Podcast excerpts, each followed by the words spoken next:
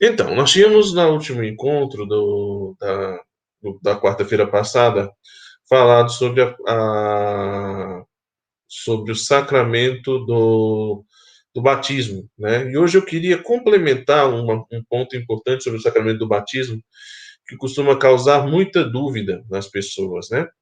Então nós vamos falar um pouco sobre essa última parte do batismo, que é falar sobre as igrejas que cujo batismo a igreja considera válido, tá? As igrejas não católicas, mas que celebram o batismo validamente, as que celebram com dúvida e aquelas que a gente cujo batismo a gente não aceita. E depois nós vamos começar já a falar sobre o sacramento da, da confirmação, falar um pouco sobre a nossa querida crisma, tá bom? Então vamos lá.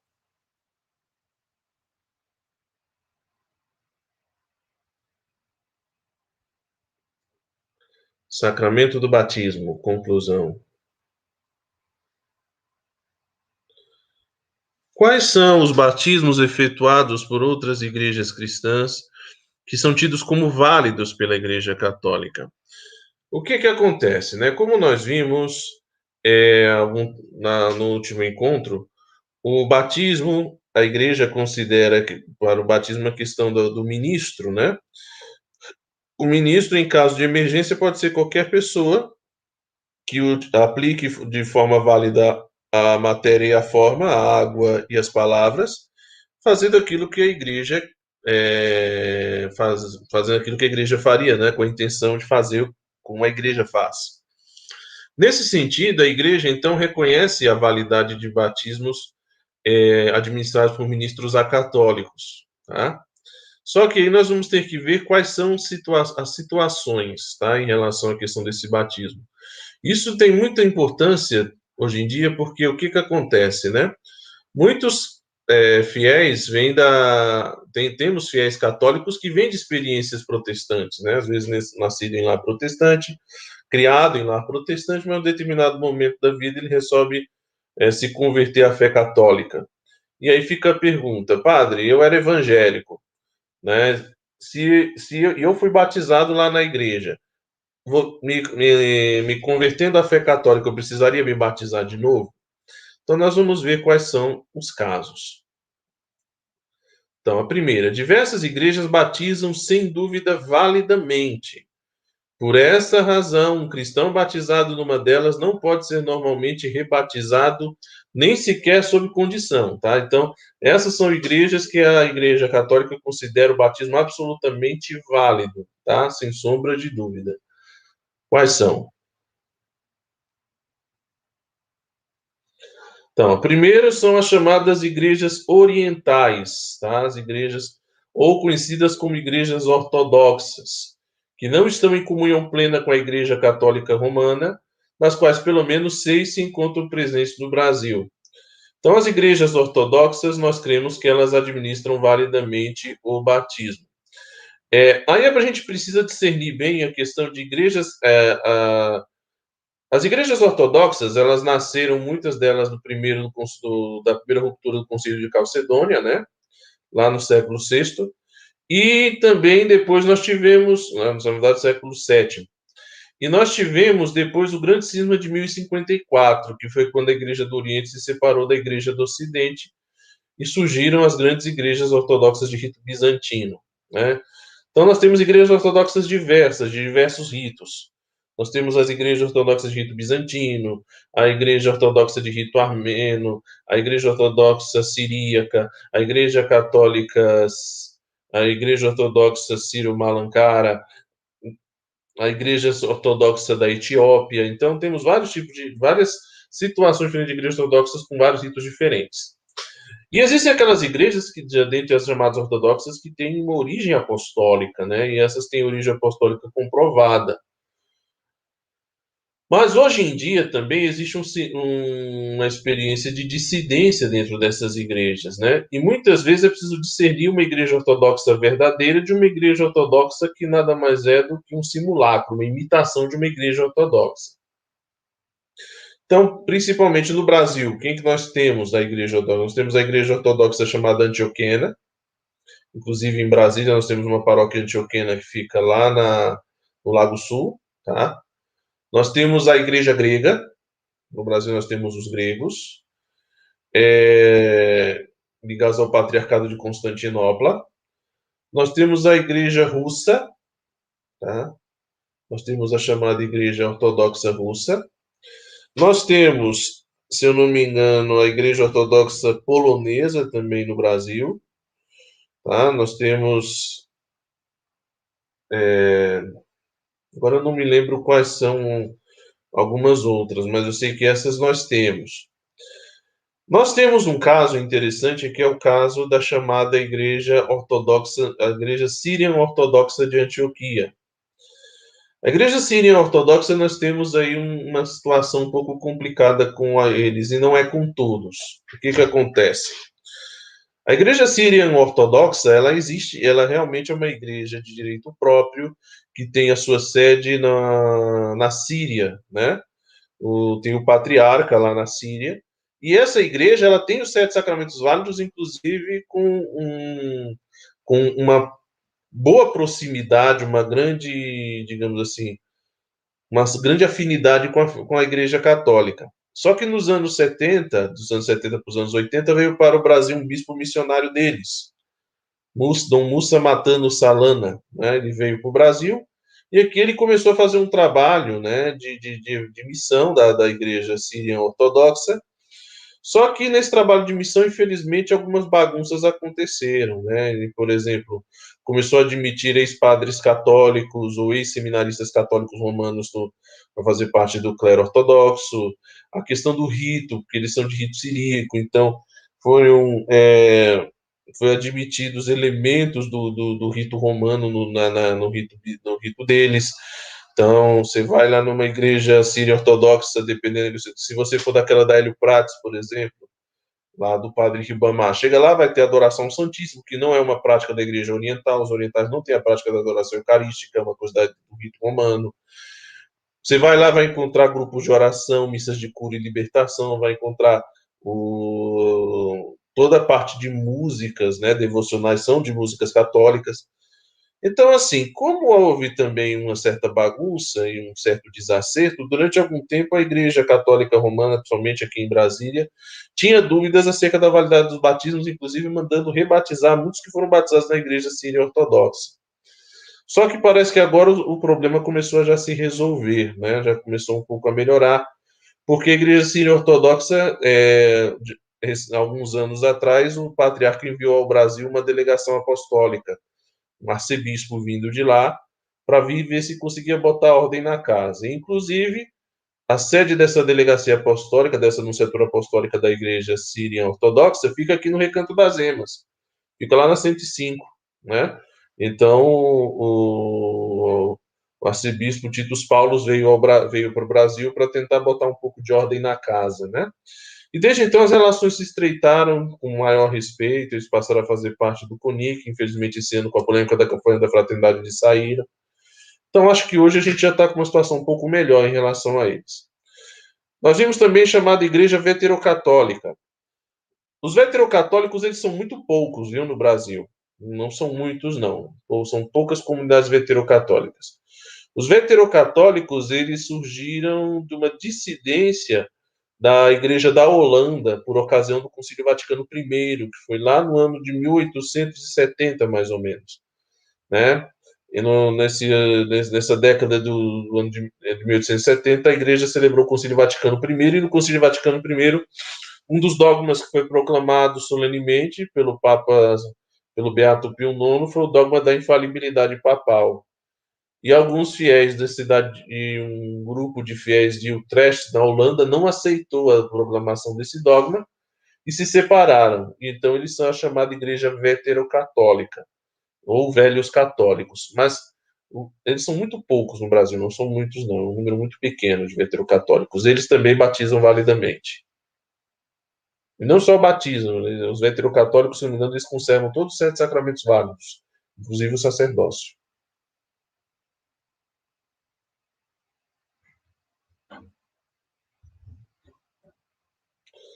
A Igreja Episcopal Anglicana do Brasil, tá? Também a, Igreja Anglicana ela batiza validamente. Então, se A igreja anglicana foi aquela que nasceu do, do cisma do rei Henrique VIII, né? Então, é, a, autoridade suprema da igreja da Inglaterra, é, a igreja mãe da, do, dos anglicanos é a igreja da Inglaterra, né? Sob a autoridade da rainha da Inglaterra, né? E tendo como figura de referência o arcebispo de Canterbury. O, atualmente é, é o, o arcebispo Justin Welby, também com os anglicanos acontece, infelizmente, um número muito grande de dissidências, de igrejas diferentes. Você tinha uma igreja, por exemplo, uma missão vinda dos anglicanos da, da, ingleses, mas aí um grupo se separou, então você vai encontrar vários grupos, subgrupos anglicanos no Brasil. Mas, em geral, a igreja anglicana ela batiza validamente também.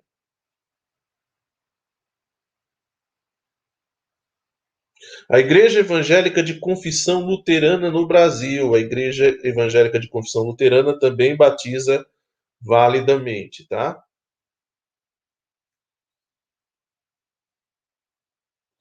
A Igreja Evangélica Luterana do Brasil, essa é uma dissidência da Igreja Evangélica de Confissão Luterana, tá? Mas também são luteranos, eles também batizam validamente. Os metodistas, então a igreja metodista também batiza validamente. Então, quem já foi batizado na igreja metodista não precisa ser batizada de novo, tá? Aí nós temos o segundo caso. Há diversas igrejas nas quais, embora não se justifique nenhuma reserva quanto ao rito batismal prescrito, contudo, devido à concepção teológica que tem do batismo, por exemplo, que o batismo não justifica, que não confere a graça e que por isso ele não é tão necessário, alguns de seus pastores, segundo parece, não manifestam sempre urgência em batizar seus fiéis, ou em seguir exatamente o rito batismal prescrito. Também nesses casos, quando há garantias de que a pessoa foi batizada segundo o rito prescrito por essas igrejas, não se pode rebatizar nem sob condição. Então, o que acontece? As, muitas igrejas, sobretudo nós vamos ver são as, as igrejas chamadas pentecostais, neopentecostais, elas têm uma concepção diferente do batismo, tanto que não batizam crianças, né? O batismo não é visto como um sacramento propriamente no sentido de que confere a graça e a filiação adotiva, é só um rito de admissão para a vida da para para religião, para um rito de admissão para aquela confissão religiosa, né? E por isso muitas vezes eles não batizam. Nesse caso, tem que ficar de olho e questionar se, quando a pessoa foi batizada, se ela foi batizada conforme o rito previsto. Porque, às vezes, dependendo de, da igreja para igreja, cada pastor faz do seu jeito. Alguns batizam em nome do Pai, do Filho e do Espírito Santo, outros batizam em nome do Senhor Jesus, né? outros não dizem nada, só mergulha a pessoa na água. Então, é, precisamos, nesse caso, nos certificar se de fato a fórmula foi seguida, a matéria fórmula. Se foi seguida, a gente também não pode rebatizar. Quais são essas igrejas?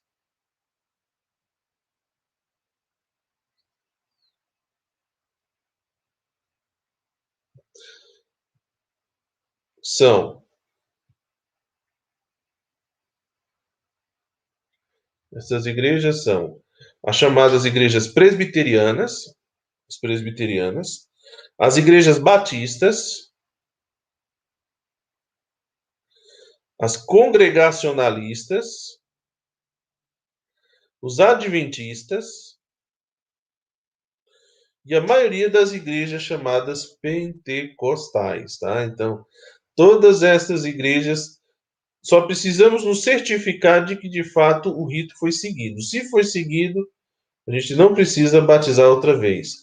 Aí, por exemplo, nós temos a lista dessas igrejas pentecostais: a Assembleia de Deus, a Congregação Cristã do Brasil, a Igreja do Evangelho Quadrangular, a Igreja Pentecostal Deus é Amor, do, do, do Davi Miranda, e a Igreja Pentecostal Brasil para Cristo. Todas essas, se foi seguido o rito conforme, também nós consideramos válido e não podemos rebatizar.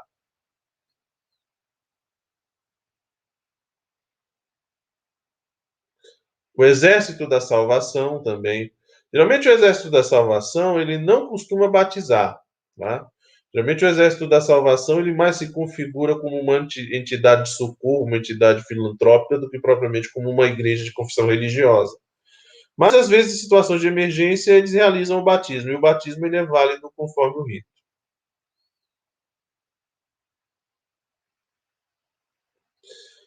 Há igrejas de cujo batismo se pode prudentemente duvidar, tá? E por essa razão requer-se como norma geral a administração de um novo batismo sob condição. Então, essas são aquelas igrejas que a gente tem razões sérias para duvidar e por isso, geralmente a gente batiza sob condição, porque pode ter sido válido ou não. Essas igrejas são a igreja chamada Pentecostal Unida do Brasil, porque essa batiza apenas em nome do Senhor Jesus e não em nome da Santíssima Trindade. Então, realmente, se alguém vem batizado da Igreja Pentecostal Unida do Brasil, a gente rebatiza sob condição.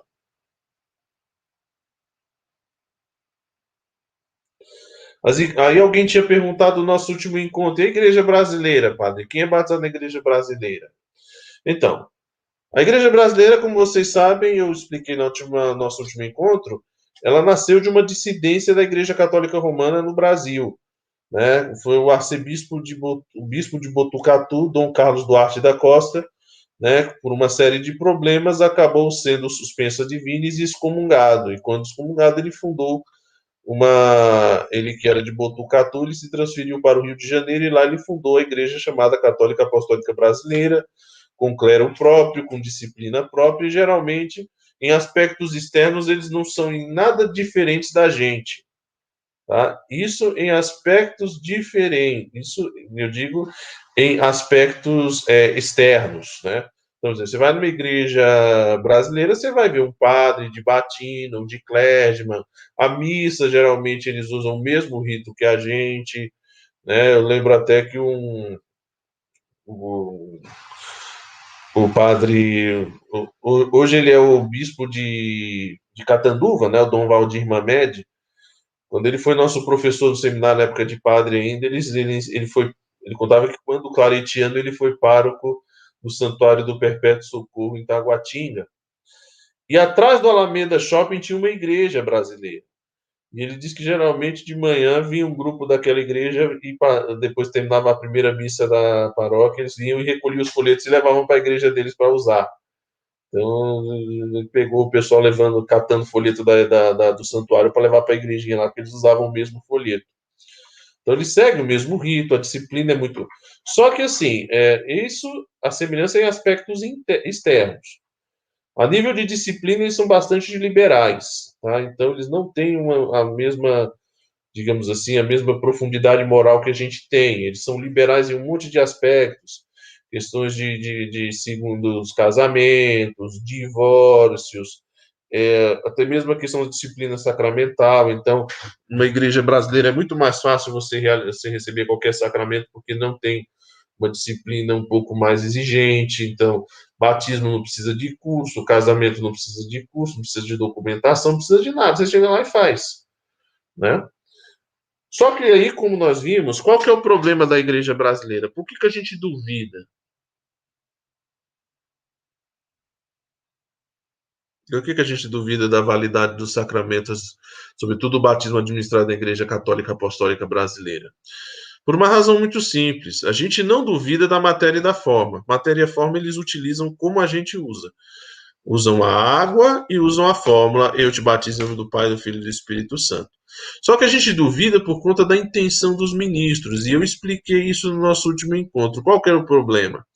O problema é que a igreja é, brasileira, geralmente ela rebanha muitos fiéis em cima do engano. Então o fiel vai na igreja brasileira achando crente que é a igreja romana. Muita gente caiu nessa. Né? Muita gente foi, por exemplo, uma das igrejas é, uma das igrejas brasileiras mais famosas de Brasília é a igreja chamada de Bom Jesus de Praga, que fica no núcleo bandeirante.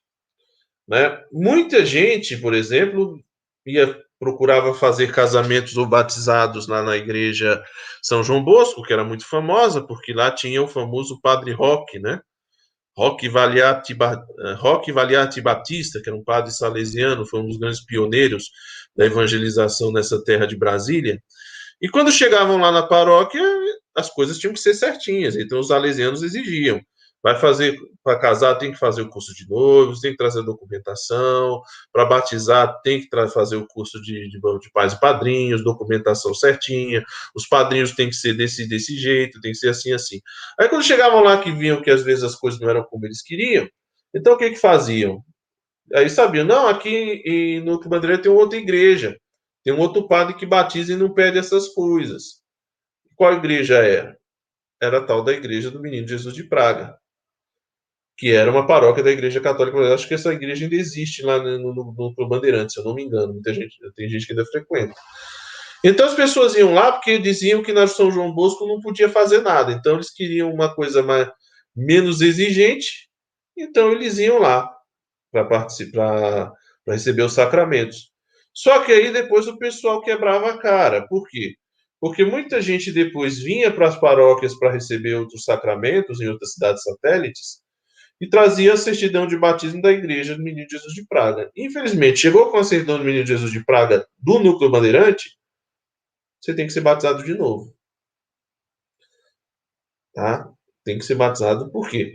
Justamente por isso. Muita gente ia lá por causa do engano. Eles nunca deixavam muito claro. Igreja Católica Apostólica. Nós não somos a Igreja Católica Apostólica Romana. Não. E muito fiel ia lá porque achava que era a Igreja Católica Romana, que era só uma paróquia um pouco diferente das outras. E assim, muitos padres da igreja brasileira iam ganhando fiéis a partir disso. Muitos fiéis não, não sabiam a diferença entre a igreja católica apostólica brasileira e a igreja católica apostólica romana. Então, por isso, justamente por trabalhar em cima do engano, é que a gente duvida. É, eu me lembro, por exemplo, eu fiz missão quando eu era seminarista lá no Itapuã, paróquia São Luís Orione. Antes de falar São Luís Orione, só queria lembrar uma coisa, tá? Que eu precisava esclarecer.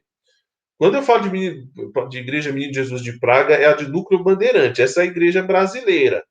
Nós temos o Santuário Menino Jesus e Braslândia. Essa é católica romana. O pároco é o padre João Pérez, que faz parte do. é o presidente do, do, do, do, do Fundo de Comunhão e Partilha da Arquidiocese de Brasília. Então, essa daí não precisa se preocupar. A Menino Jesus que a gente está falando é a que fica no núcleo bandeirante, que muita gente conhece, muita gente foi batizado lá, muita gente casou lá, né? Gente que já estava em segunda união e aí ia lá na, na, na, em outras paróquias não podia ir lá e o padre lá de lá casava.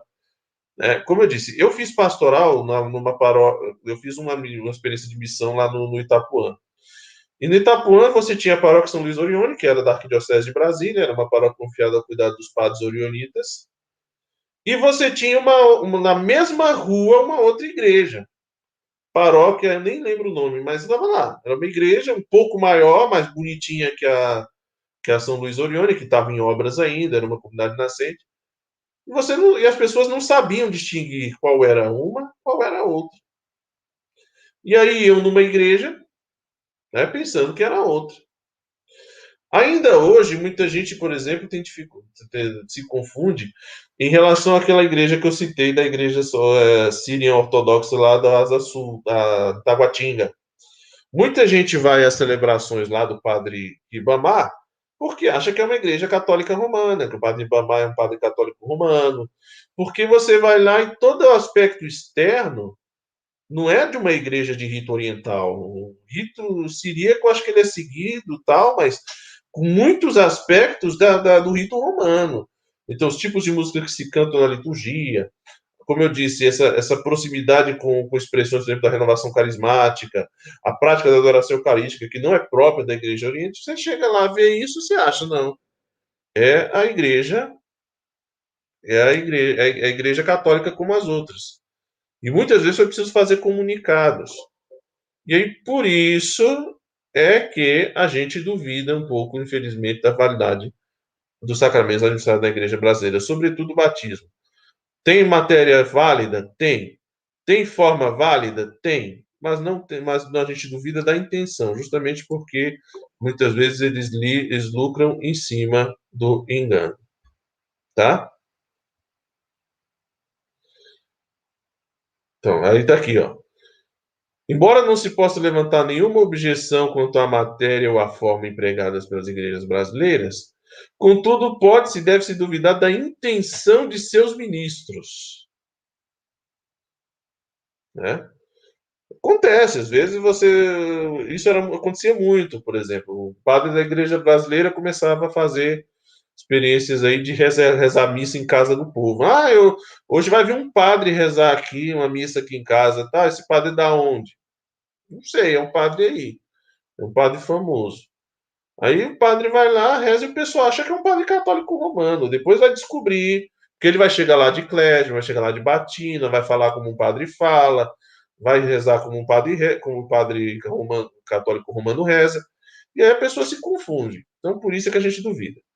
Além das igrejas brasileiras, a gente também duvida, a gente também tem sérias questões em relação à validade do batismo dos mormons, tá? Os mormons, acho que todo mundo já viu os mormons, né? Os mormons costumam ter igrejas muito bonitas, né? Os templos deles são muito bonitos. A sede mundial deles fica na cidade de Salt Lake City, nos Estados Unidos. E os mormons eles duvidam do, da divindade do nosso Senhor Jesus Cristo, no sentido autêntico, e consequentemente do seu papel redentor. Para os mormons, Jesus Cristo não era Deus. Jesus Cristo era apenas um homem iluminado, né? um filho de Deus, mas que não era Deus. Então, geralmente você identifica os mormons porque são sempre dois missionários que andam com de camisa de camisa branca de manga curta gravata, uma calça, um crachazinho e uma bolsa a tiracolo. Geralmente são sempre de dois. Esses são os chamados mormons. Então, quem foi batizado na igreja dos mormons precisa ser rebatizado sob condição, porque nós temos sérias dúvidas em relação à validade dos seus sacramentos. Com certeza batizam invalidamente. Essas daí não tem dúvida que batizam invalidamente. A gente tem certeza que batiza e por isso a gente tem que procurar é, o batismo urgente, porque esse não vale. Esses que nós falamos antes são aqueles que até podem valer ou não, a gente duvida. Mas a gente tem certeza de que o batismo é inválido. Então, por exemplo, as testemunhas de Jeová, tá? Testemunhas de Jeová. E por que, que a gente duvida de testemunhas de Jeová? Porque os testemunhas de Jeová não creem na Santíssima Trindade, tá? Santíssima Trindade, ah, os testemunhos de Jeová não creem no Deus unitrino, tá? Para os testemunhos de Jeová também Jesus Cristo não é Deus como Pai, tá? Ele é, ele é só uma criatura. Eles não, eles negam a, a Santíssima Trindade e por isso mesmo, se eles negam a Santíssima Trindade, então logo eles não empregam a fórmula trinitária e o batismo não é válido. Também batizam invalidamente a chamada ciência cristã. O rito que eles praticam sob o nome de batismo tem matéria e forma certamente inválidas, porque já o rito por si mesmo. Eu não conheço o rito da ciência cristã, mas acho que a gente pode pesquisar para ver como é. Mas já diz aí que matéria e forma inválidas. Algo semelhante pode-se dizer de certos ritos que, sob o nome de batismo, são praticados por alguns grupos religiosos não cristãos, como a Ubanda, por exemplo. Então, tem alguns grupos, por exemplo, afro-brasileiros, que fazem uma iniciação e chamam de batismo. Não é válido. Batismo de capoeira também não é válido. O batismo de capoeira é quando o aluno é iniciado lá na prática da capoeira. Batismo de fogueira, que muita gente faz nas festas juninas, também não é válido, tá?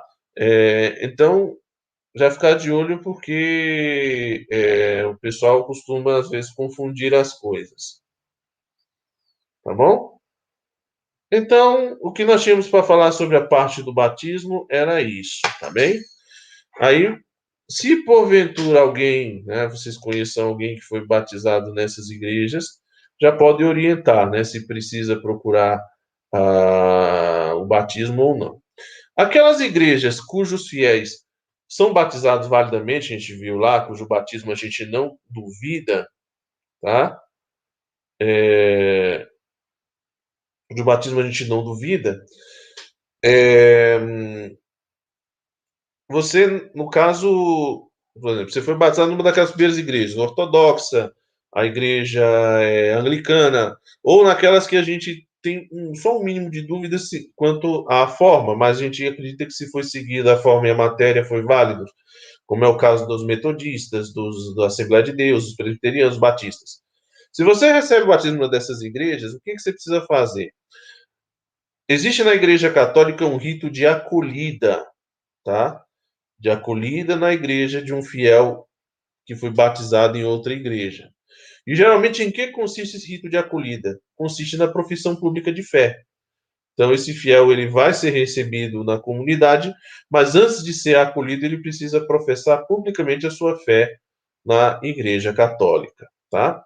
Sua fé uh, no Deus unitrino, né? rezar e professar o credo publicamente e depois recebe uma bênção e é então acolhido. Uma coisa que também aqui é importante a gente comentar em relação a isso é, por exemplo, a questão do, da expressão batismo no Espírito Santo, que tanto é empregada na Igreja Católica pelos movimentos de, de, de espiritualidade carismática, como pelas igrejas pentecostais também, eles também praticam. O batismo no Espírito Santo não é o, propriamente o sacramento do batismo, tá? Então, o que se crê é que o batismo, o chamado batismo do Espírito Santo, seria uma efusão do Espírito Santo que o fiel receberia da parte de Deus em uma determinada circunstância para o cumprimento uma, da missão, da, para um crescimento da vida cristã, né? Então, se crê que a partir do momento que a pessoa recebe o batismo do Espírito Santo, ela já é batizada, ela então seria já é, digamos, ela receberia essa unção, essa efusão dos dons do Espírito em função da missão, em função da, da evangelização e do crescimento espiritual. Só que aí, digamos assim, é, não é um assunto, digamos assim, é, que a gente diga unanimemente, unânime ou fechado, né? Por quê? Porque é, essa efusão do Espírito Santo também é recebida nos sacramentos, né? Então você recebe a infusão do Espírito Santo do batismo, recebe a infusão do Espírito Santo da crisma e recebe a infusão do Espírito Santo dos seus dons também, no caso dos ministros ordenados, na sua ordenação. Então, assim, há quem questione a necessidade desse batismo no Espírito Santo de ter que receber uma unção a mais, como se uma, fosse um marco da vida cristã. Há entre aqueles que têm a espiritualidade carismática o testemunho de que se torna realmente um marco de vida. A pessoa que recebe o batismo no Espírito Santo realmente dali recomeça começa uma nova experiência de caminhada, uma caminhada agora animada pelo Espírito, que realmente potencializa muita coisa da vida cristã. Porém, é, em relação à questão do batismo do Espírito Santo, ainda há muito a se aprofundar. Né? Como o movimento da renovação carismática é relativamente jovem, né, completou, recém, foi, completou recentemente seus 60 anos, né, ali dos anos 60, então, ainda há um aprofundamento grande, muita teologia, teólogos se debruçam sobre o assunto, aprofundam, debatem, né? Acolhida por, até porque durante muitos séculos a expressão batismo no Espírito Santo não esteve em uso e veio a uso na Igreja Católica por meio do, dos movimentos carismáticos, que por sua vez um pouco absorveram um pouco essa terminologia das igrejas protestantes neopentecostais e pentecostais, que foi mais ou menos onde nasceu a renovação, que ela nasceu um pouco do contato, né, do Kesley, né, entre um grupo de católicos e um grupo de protestantes que reuniram para orar juntos, e ali teria acontecido uma manifestação carismática. Eu não vou entrar muito no, no, no, mérito da coisa, porque, como eu disse, não é uma palavra, não é um termo, não é um ponto pacífico. Não é uma coisa, digamos assim, que ah, está nos documentos da igreja, faz parte da teologia do ensinamento perene da igreja, da tradição. Não, é algo que, claro, muitos santos falavam lá na patrística, né, fazendo referência à questão do batismo do Espírito Santo, dos dons carismáticos, o próprio, os próprios autores de espiritualidade falavam sobre os dons carismáticos, mas ainda existe muita coisa a ser entendida, a ser assentada e muita coisa a ser repensada e purificada. Por isso eu não vou aqui entrar muito fundo nesse assunto, é só para esclarecer que o termo batismo no Espírito Santo não designa o batismo sacramental. E um não e, e o, o, batismo no Espírito Santo, ele não precede do batismo sacramental. O batismo sacramental ele é absolutamente necessário para a salvação, tá? Então não se pode trocar um pelo outro digamos assim. Mas os católicos conscientes não fazem isso. Tá bem? Então, só para esclarecer um pouco isso. Então, vamos entrar agora no sacramento, falando um pouco sobre o Espírito Santo. Vamos falar um pouco sobre o sacramento da reconciliação. O sacramento da reconciliação não é tanta coisa assim a se falar, mas é muito importante aqui a gente aprofundar. Né? O nosso texto é, de referência tem um texto bíblico, ele não está no slide, tá? Mas eu gostaria que vocês que estão nos acompanhando acompanhassem um pouco esta, esse texto, é, esse texto base. Bom, esse texto de referência.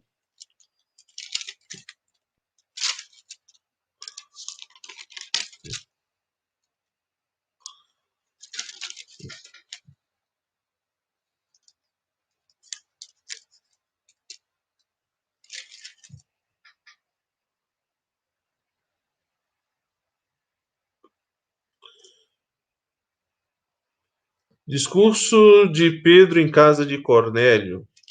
Atos dos Apóstolos, capítulo 10, versículos 34 a 43.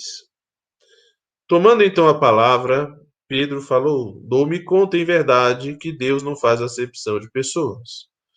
Mas que em qualquer nação, quem o teme e pratica a justiça lhe é agradável. Tal é a palavra que ele enviou aos israelitas, dando-lhes a boa nova da paz por Jesus Cristo, que é o Senhor de todos. Sabeis o que aconteceu por toda a Judéia, Jesus de Nazaré, começando pela Galiléia, depois do batismo proclamado por João, como Deus ungiu com o Espírito Santo e com o poder, ele que passou fazendo o bem e curando a todos os que estavam dominados pelo, pelo diabo, porque Deus estava com ele e nós somos testemunhas de tudo o que fez na região dos judeus e em Jerusalém, e ele a quem, no entanto, mataram, suspendendo-o ao madeiro. Mas Deus o ressuscitou ao terceiro dia e concedeu-lhe que se tornasse visível, não a todo o povo, mas às testemunhas anteriormente designadas por Deus. Isto é, a nós que comemos e bebemos com ele após sua ressurreição dentre os mortos. Ele ordenou-nos que proclamássemos ao povo e dessemos testemunho de que ele é o juiz dos vivos e dos mortos, como tal constituído por Deus. Dele todos os profetas dão testemunho de que por meio de seu nome receberá a remissão dos pecados todo aquele que nele crê. Aí os versículos 44 a 47, 48. Pedro estava ainda falando essas coisas quando o Espírito Santo desceu sobre todos os que ouviam a palavra. E os fiéis que eram da circuncisão, que vieram com Pedro, ficaram estupefatos ao ver que também sobre os gentios se derramara o dom do Espírito Santo, pois ouviam-nos falar em línguas e agradecer a Deus. Então disse Pedro: Poderia alguém recusar a água do batismo para esses que receberam o Espírito Santo assim como nós? E determinou que fossem batizados em nome de Jesus Cristo. Pediram-lhe então que permanecesse ali por alguns dias. Mas Moab está aqui com um comentário. Quando se batiza validamente uma igreja co-irmã e migra para o catolicismo, passa por um rito de acolhida. Quando o católico batizado passa para a igreja evangélica e se batiza novamente, qual pecado comete? Então, infelizmente, existe um, uma questão que, que, digamos assim, existe uma falta de consideração e reciprocidade em relação nossa com algumas dessas igrejas, né? É, então, geralmente, nós é, reconhecemos o batismo válido deles, mas muitas igrejas não reconhecem a validade do nosso batismo, né? Então, por exemplo, eu sei que as igrejas históricas, os fiéis que se batizam na igreja católica lá também não precisam se batizar, como é o caso dos luteranos, é o caso dos ortodoxos, é o caso dos, é, os metodistas, né? Esses aí não precisam. Dos anglicanos também, você, quando se batiza na igreja católica, lá você é apenas acolhido. Mas as igrejas pentecostais, todas elas, elas recusam a validade do nosso batismo, porque eles recusam a autoridade dos ministros católicos. Para eles, nós somos falsos profetas, falsos ministros, porque, segundo eles, nós não ensinamos a palavra de Deus, não pregamos a Bíblia. Então, o que acontece geralmente quando um católico chega numa igreja protestante, dessas pentecostais, neopentecostais, ele é novamente batizado, o chamado batismo nas águas, tá? Quando um fiel católico ele se inicia em uma outra igreja, seja pelo batismo, seja por um outro rito, no caso, por exemplo, se ele é acolhido ou recebe o sacramento da confirmação numa igreja ortodoxa ou no, entre os anglicanos, aí você, o abandono formal da fé é um pecado chamado de apostasia, tá? E o pecado de apostasia, ele é um pecado gravíssimo, tá? No caso, a apostasia também já comporta uma experiência de autoexcomunhão. Aquele que é apostata simplesmente ele abandona a fé. Quando uma pessoa apostata da fé, ela perde uma série de privilégios que o católico tem, uma série de direitos que ele teria, né? Então, inclusive quando se comete uma apostasia nesse caso, né, a pessoa para ser readmitida, ela pode ser readmitida depois na fé católica caso ela se arrependa e volte. Sim, ela pode ser readmitida. Mas para isso ela vai ter que fazer um rito de profissão pública da fé católica. Então ele vai ter que é, receber, a, fazer uma profissão de fé pública diante de todos. Tá?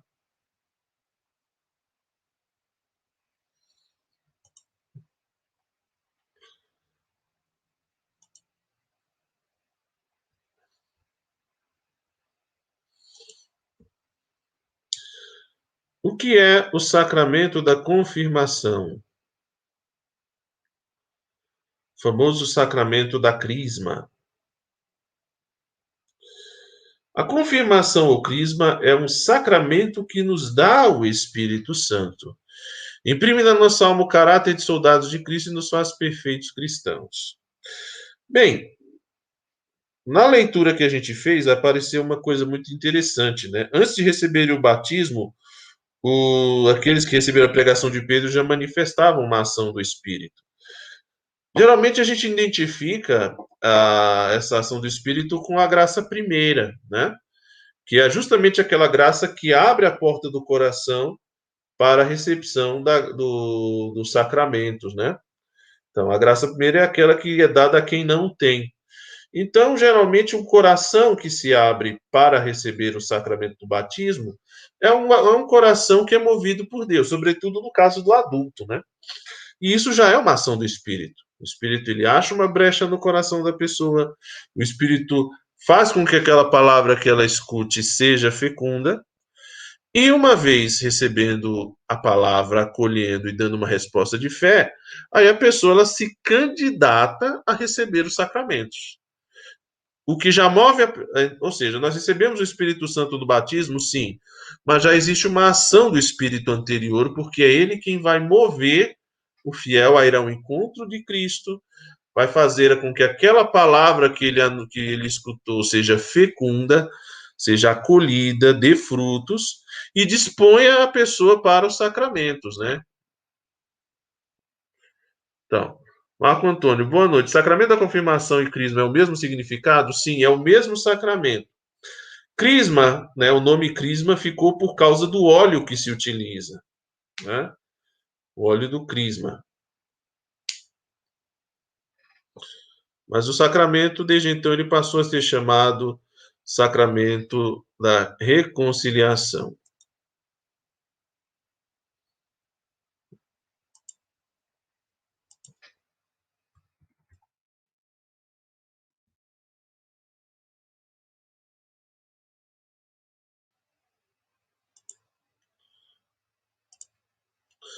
Então, a confirmação ao Crisma é um sacramento que nos dá o Espírito Santo, imprime em nossa alma o caráter de soldado de Cristo e nos faz perfeitos cristãos.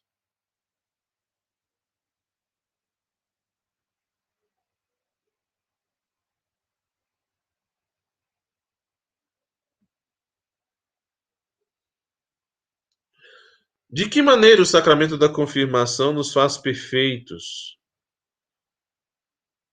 Nos faz perfeitos cristãos. A confirmação nos faz perfeitos cristãos, confirmando-nos na fé e aperfeiçoando em nós as outras virtudes e os dons recebidos do no santo batismo.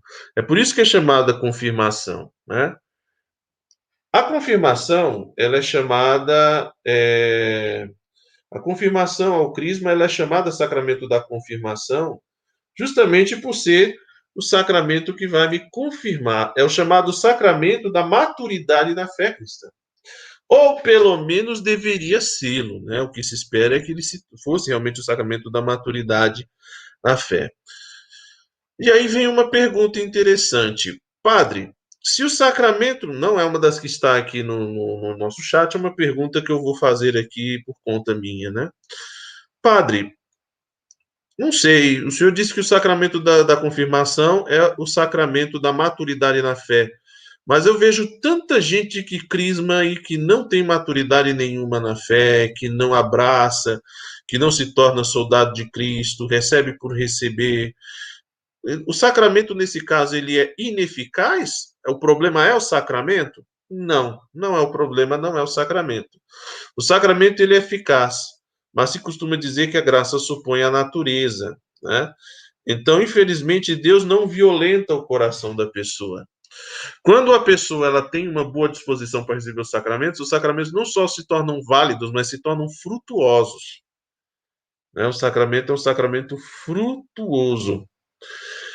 O grande problema é que muitas vezes, né, faz-se o. O grande problema é que muitas vezes, como a graça supõe a natureza, às vezes a gente precisa dispor a natureza para a recepção da graça. E como é que a gente dispõe? Como é que a gente dispõe a natureza para a recepção da graça que vem dos sacramentos? Para isso, nós utilizamos um instrumento chamado catequese. A catequese visa justamente isso: preparar aquele fiel e dispô-lo a receber aquele sacramento de, com o coração absolutamente aberto, permitindo ao Espírito Santo que haja livremente e possa realmente fazer com que se realize em nós aquilo que o Espírito quer. Padre Anderson, se por acaso não fizermos a crisma, o batismo tem o mesmo valor? Então, o batismo ele conserva o seu valor. O batismo ele já tem a sua finalidade, o batismo ele cumpre o seu papel. Mas nós precisamos receber. Nós vamos ver que o sacramento da, da, da conciliação, da confirmação, ele não é de necessidade absoluta como é o batismo, mas ele é importante para o fiel crescer na fé e no testemunho da vida cristã. O Wesley Moab faz aqui uma observação interessante. A confirmação reside não em confirmar o batismo em si, que o batismo ele já está confirmado, ele é irreiterável, não pode ser é, não pode ser colocado em dúvida se foi feito validamente, mas em confirmar a escolha outrora feita pelos nossos pais. Isso, a sua observação é muito pertinente. Por quê? Porque quando você foi batizado quando criança, seus pais e padrinhos foi quem um pouco se responsabilizaram por pela sua formação na fé. Eles iam era propósito deles, a missão deles era te encaminhar para a vida cristã. Agora, na crisma, a ideia, o que se espera daquele que é crismado, é que ele abrace e ele assume, por, agora por sua própria iniciativa, a sua vida cristã. Claro, nós vamos ver daqui a pouco que, para também a confirmação, existe a, a figura dos padrinhos para ajudar, né? para, para, para dar apoio nesse sentido. Mas aí já é um momento em que a pessoa ela tem que estar muito consciente de que a vida cristã agora lhe cabe assumir por sua conta e abraçá-la e levá-la até o fim. Por isso nós falamos do caráter de soldado de Cristo. Aquele que é crismado, ele é colocado, ele é chamado, ele é selado com o sacramento justamente para se tornar uma verdadeira testemunha de nosso Senhor Jesus Cristo. Recebereis o Espírito Santo e sereis as minhas testemunhas. Então, aquele que é crismado, o que se espera dele é que ele realmente, primeiro, esteja muito bem preparado e consciente do, do sacramento que vai receber e sua finalidade. E segundo, que ele esteja disposto a abraçar as exigências da fé católica que agora ele, pela crisma, né, pelo dom do Espírito Santo que recebe, mas também pela sua profissão de fé, feita agora de maneira pessoal e não pela mais pela boca dos pais e padrinhos, ele agora assume esses compromissos e procure vivê-los com o auxílio desse mesmo Espírito Santo que ele recebeu. O grande problema, e aí é que está a grande luta que muitas vezes a gente tem, né? É, é, justamente levar os fiéis a essa consciência. E essa é a grande batalha da chamada catequese de Crisma, que é levar os nossos jovens a tomar a consciência da necessidade de abraçar é, essas, ah, digamos assim, essas consequências é, da sua escolha, né? Assim, o cristão na idade da razão confirma abraçar essa escolha, ou seja, eu me aproximo da crisma agora dizendo: eu me assumo como cristão, recebendo o dom do Espírito Santo para ser eu agora soldado de Cristo e testemunha da fé. Evangelizando, testemunhando, animando, anunciando, testemunhando. É isso que se espera, é isso que se deseja. Tá certo? É esse o nosso propósito. Qual é o lugar da confirmação no desígnio divino da salvação? Na antiga aliança, os profetas anunciaram a comunicação do Espírito do Senhor ao Messias, esperado e a todo o povo messiânico. Toda a vida e a missão de Jesus se desenvolveram numa total comunhão com o Espírito Santo.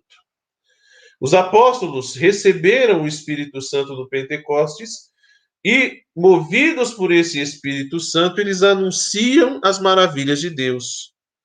O Espírito Santo ele comunica aos neobatizados, mediante a igreja comunica, né, no caso, por meio do seu ministro, comunica aos neobatizados, mediante a imposição das mãos, o dom do Espírito Santo. E ao longo dos séculos, a igreja continua a viver do Espírito e comunicá-lo aos seus filhos. E a gente lembra que o Espírito Santo ele é o grande protagonista da ação evangelizadora da igreja. A, a missão, a evangelização, o apostolado, o testemunho, nada disso é obra meramente humana, é obra do Espírito. E é justamente para isso que nos é dado o Espírito no sacramento do batismo e depois no sacramento da confirmação com a confirmação dos dons agora derramados em uma profusão ainda maior.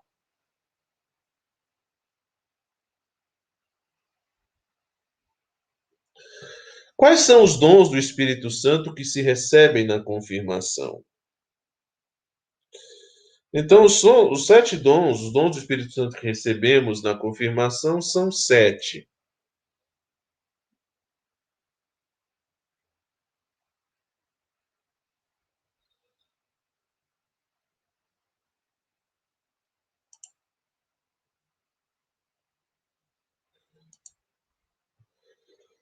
São os dons da sabedoria, entendimento, conselho, fortaleza, ciência, piedade e temor de Deus.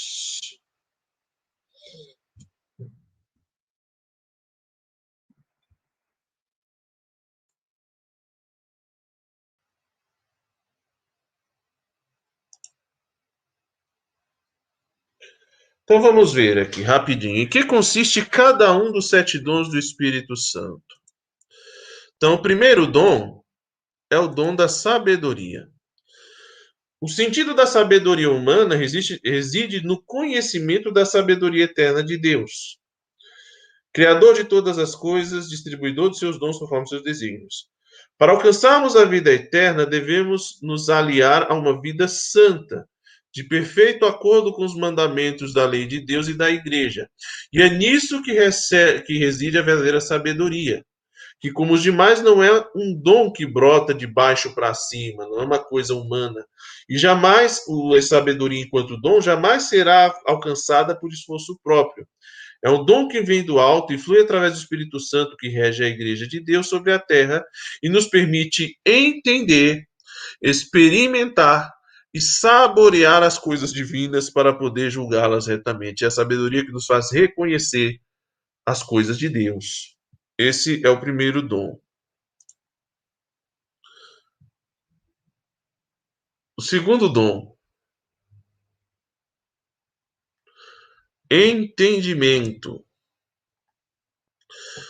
O entendimento, ele torna a nossa inteligência capaz de entender intuitivamente as verdades reveladas e naturais, de acordo com o fim sobrenatural que possuem.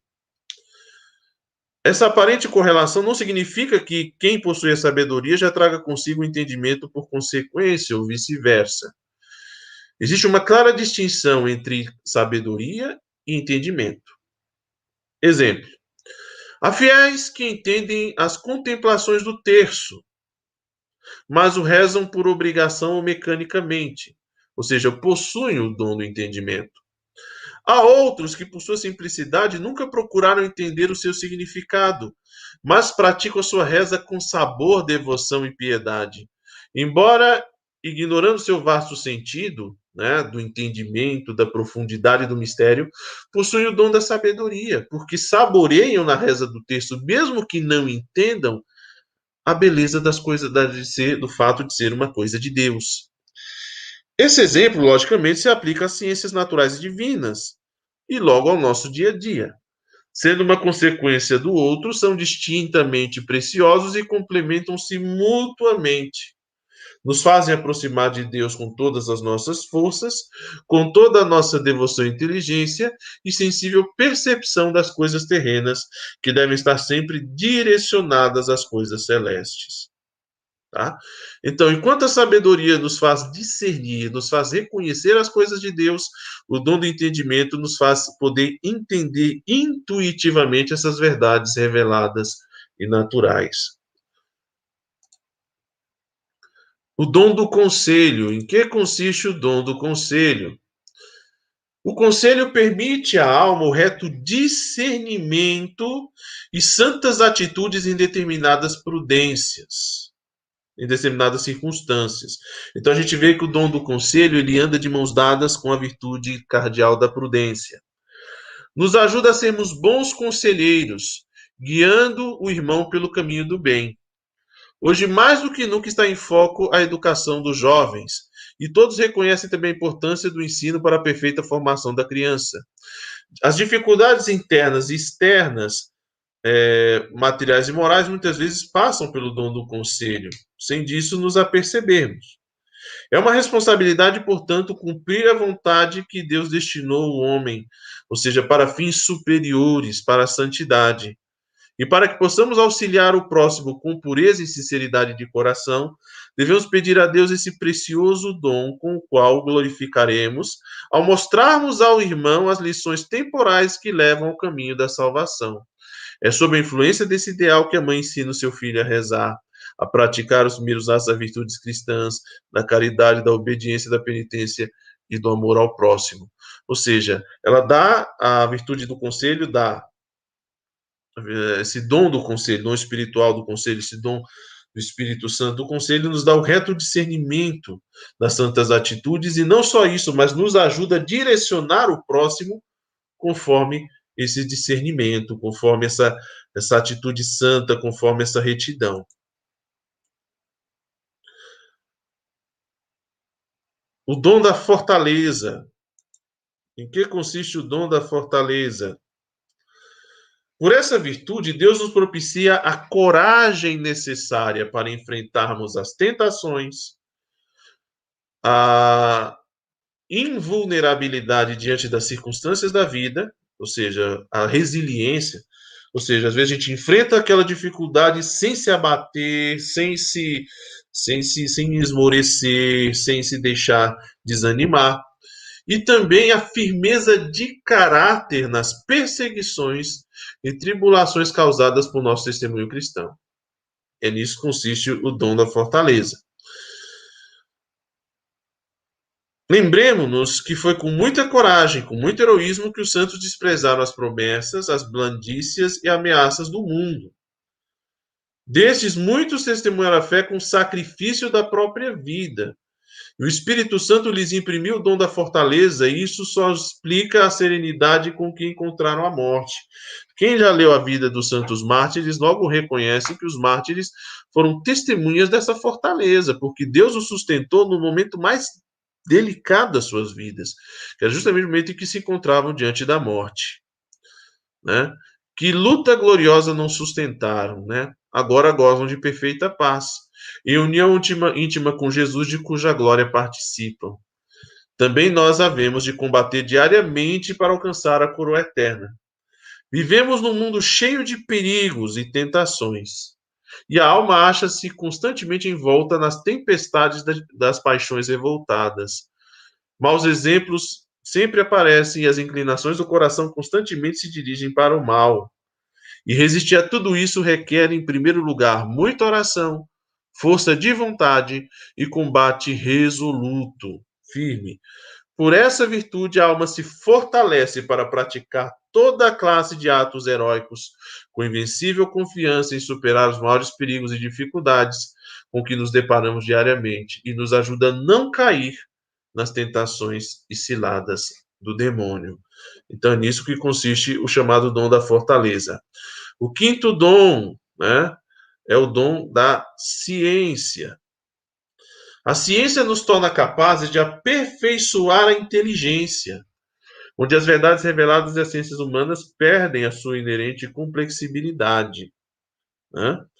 As nossas habilidades com as coisas acentuam-se progressivamente em determinadas áreas, conforme nossas inclinações culturais e científicas, e sempre segundo os desígnios divinos.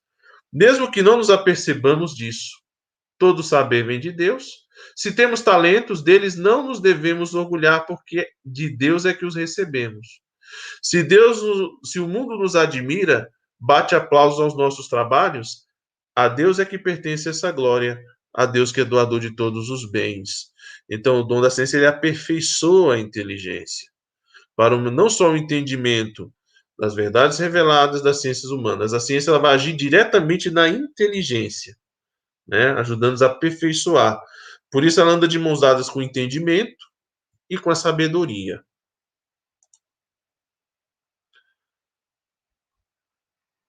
Dom da piedade. Em que consiste o dom da piedade? É uma graça de Deus na alma que proporciona salutares frutos de oração e práticas de piedade ensinadas pela Santa Igreja. Nos dias de hoje, considerando a população mundial, há poucas, muitas poucas pessoas que acham prazer em serem devotas e piedosas. As poucas que o são tornam-se geralmente alvo de desprezo e escárnio de pessoas que têm outra compreensão da vida.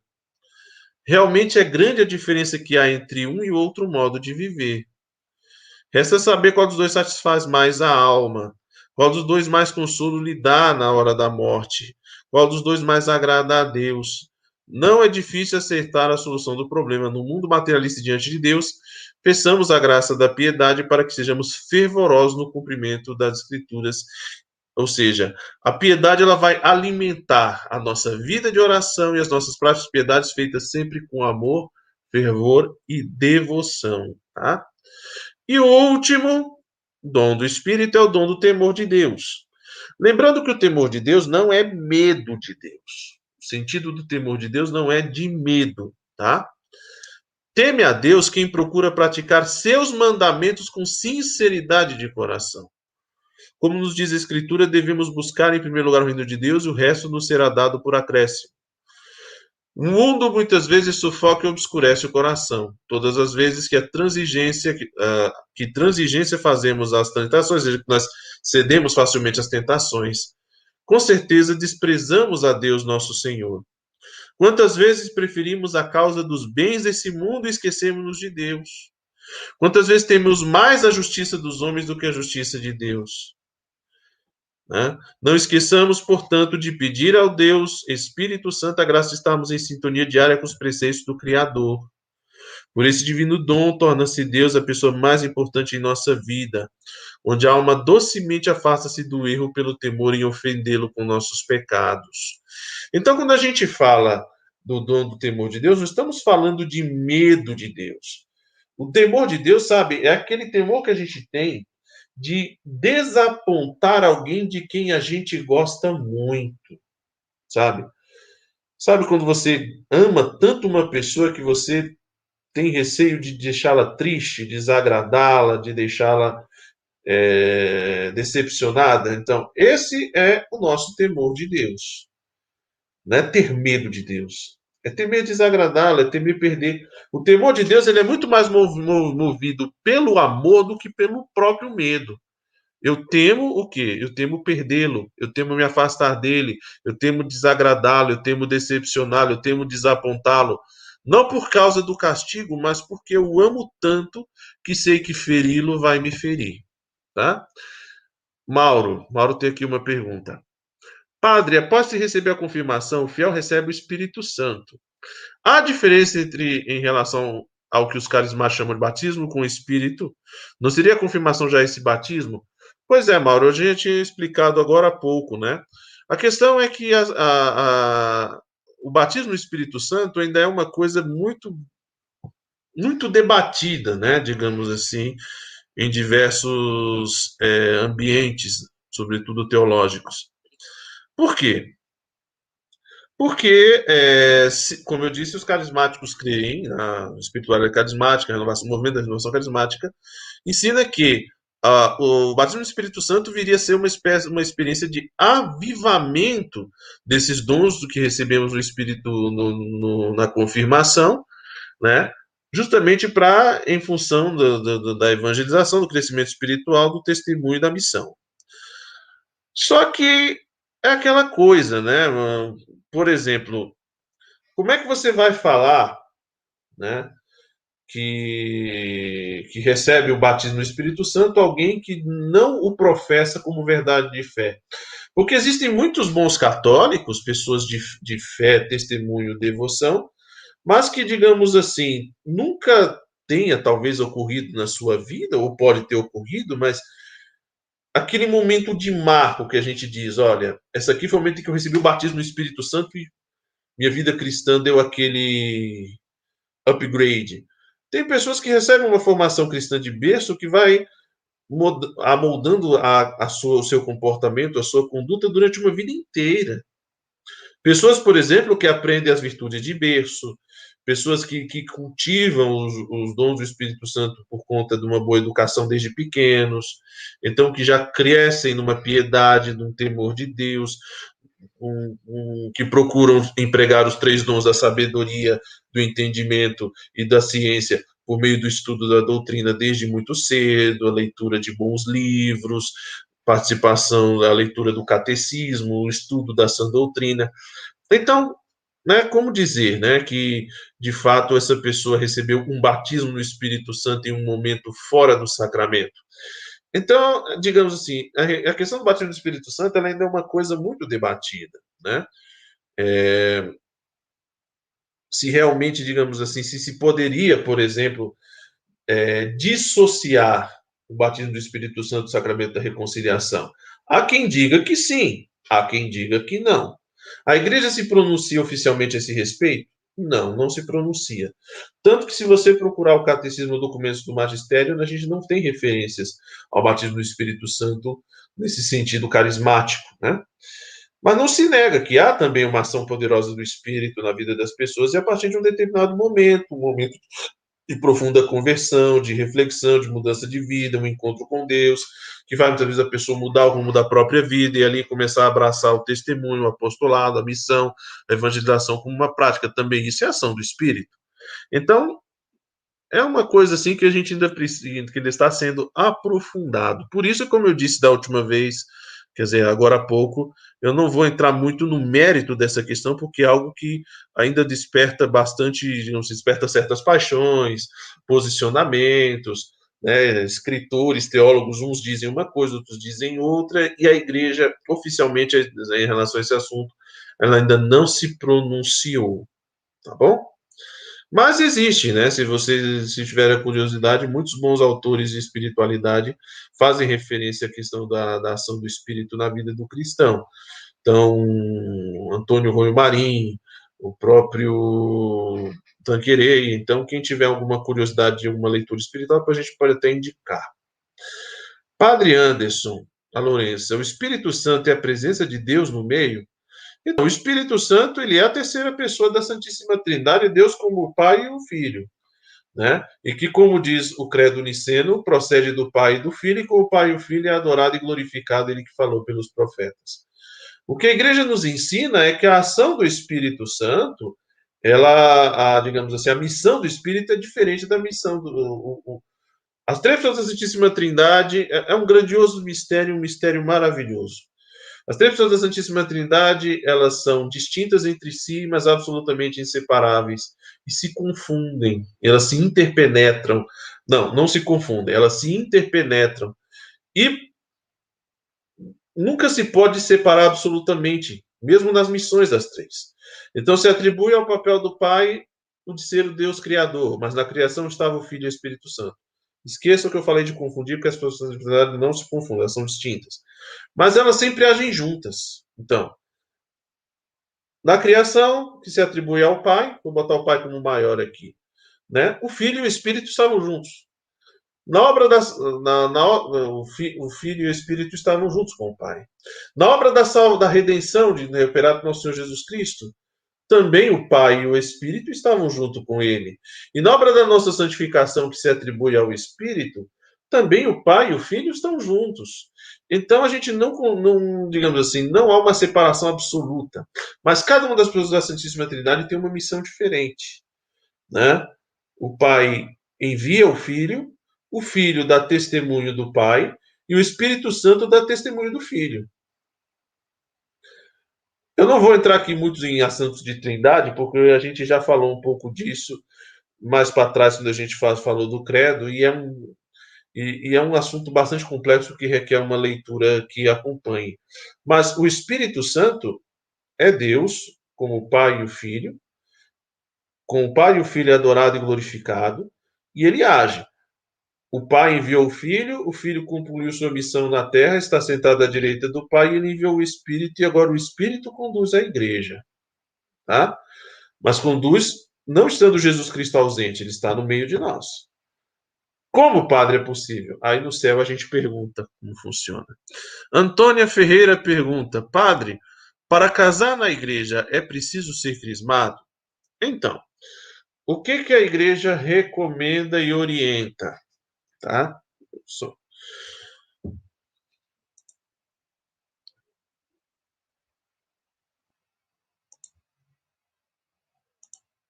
A igreja, ela, vamos ao, vamos ao Código de Direito Canônico.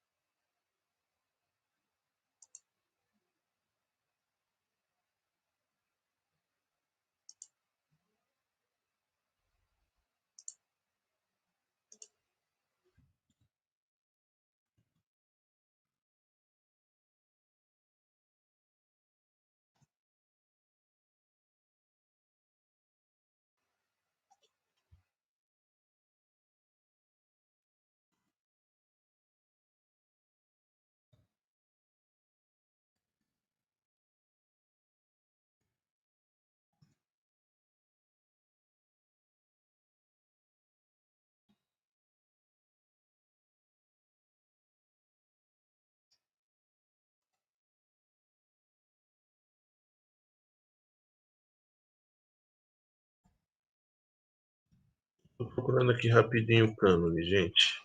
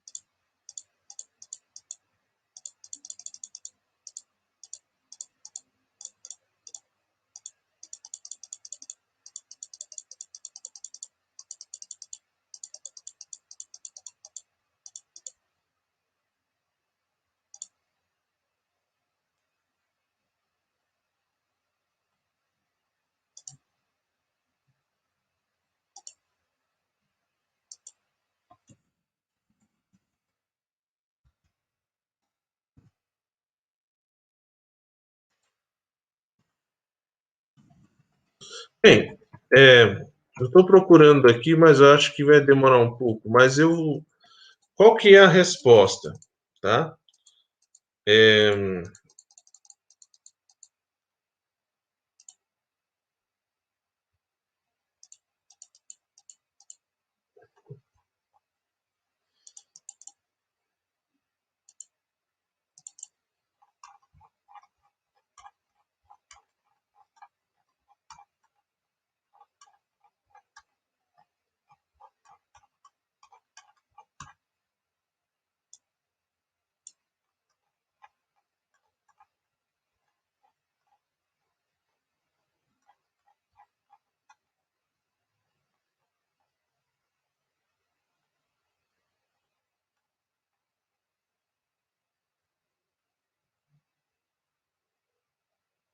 Aqui, é o cânone 1065 do Código de Direito Canônico, tá?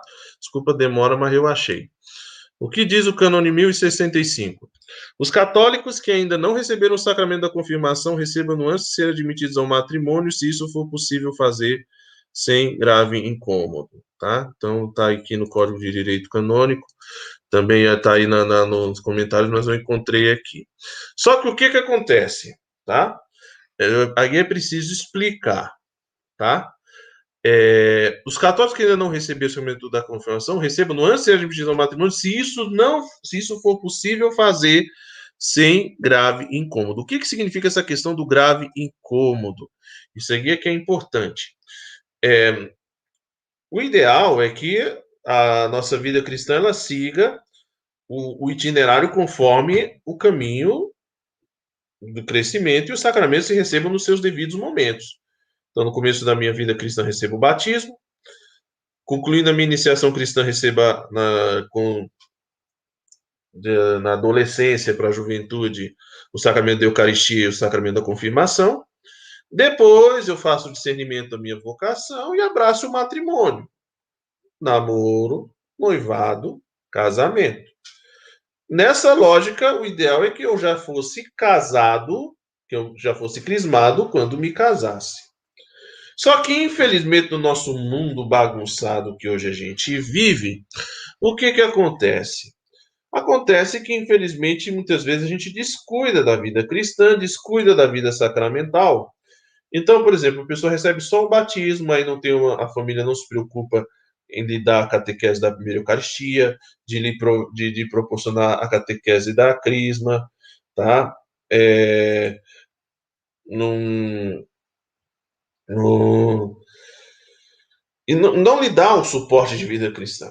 Aí o que acontece? A pessoa vai, vive uma vida cristã sem levar em conta essa questão do, da iniciação cristã, do crescimento da fé, da vida sacramental, Chega a idade adulta, quer casar. E quando casa, não tem aí os outros sacramentos. Às vezes nem o batismo tem.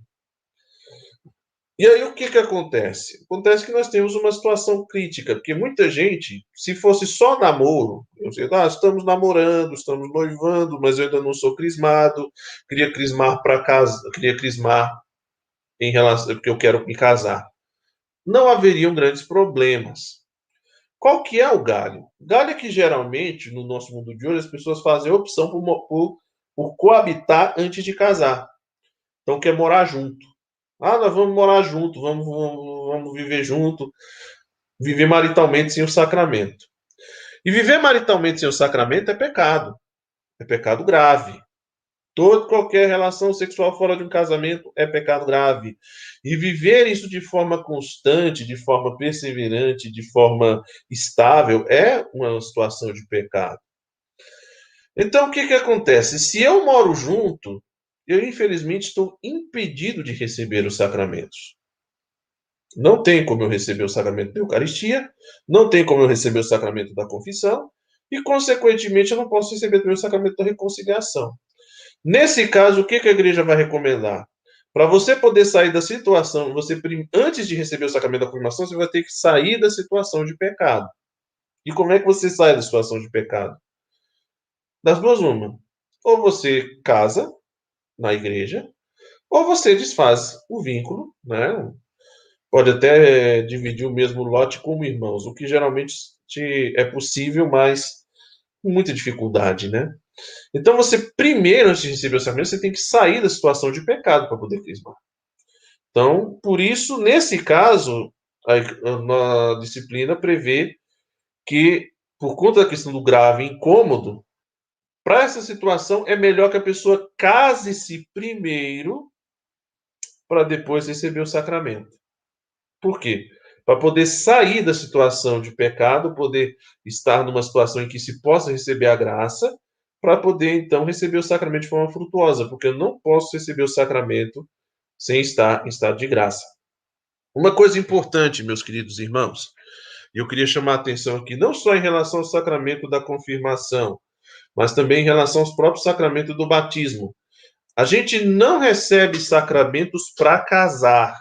Porque às vezes as pessoas têm essa preocupação, vou receber o sacramento para casar. né? Então eu vou. Quantas vezes não chega a gente na secretaria morrendo de pressa? Padre, padre, pelo amor de Deus, como é que você faz para me batizar? Porque, porque eu quero me casar, agora eu vou casar. Às vezes eu fico bastante triste quando eu vejo certas, certas pessoas que aparecem na secretaria que muitas vezes elas invertem a ordem de preocupação das coisas. Isso já aconteceu. A pessoa ela chega lá na, na, na secretaria é o seguinte, padre, é o seguinte, é, eu já estou com casamento marcado, eu já estou com o salão alugado, eu já estou com o buffet, já estou com roupa alugada, estou com o salão pago. E é tal dia. E eu preciso receber o batismo para poder casar. Então te vira, padre, eu preciso batizar. Ou às vezes a pessoa marca tudo isso para depois ir na igreja ver se tem data para casar. E aí eu tenho que me virar nos 40, lá nos 50, para achar um diazinho para a pessoa poder casar naquele dia que ela escolheu. Ou seja, a pessoa está colocando os aspectos secundários na frente do que é primário. Eu não caso, eu não crismo e nem batismo para casar. Eu crismo e batizo para me salvar. Então a minha preocupação primeira, antes de eu querer casar, é eu me salvar. Porque de que, que adianta um homem ganhar o mundo inteiro se vier a perder a própria alma? Entende? Então, isso aí, por isso é que hoje a mentalidade que a igreja quer propor é de fazer o caminho da iniciação à vida cristã e que a vida sacramental acompanhe esse caminho de iniciação.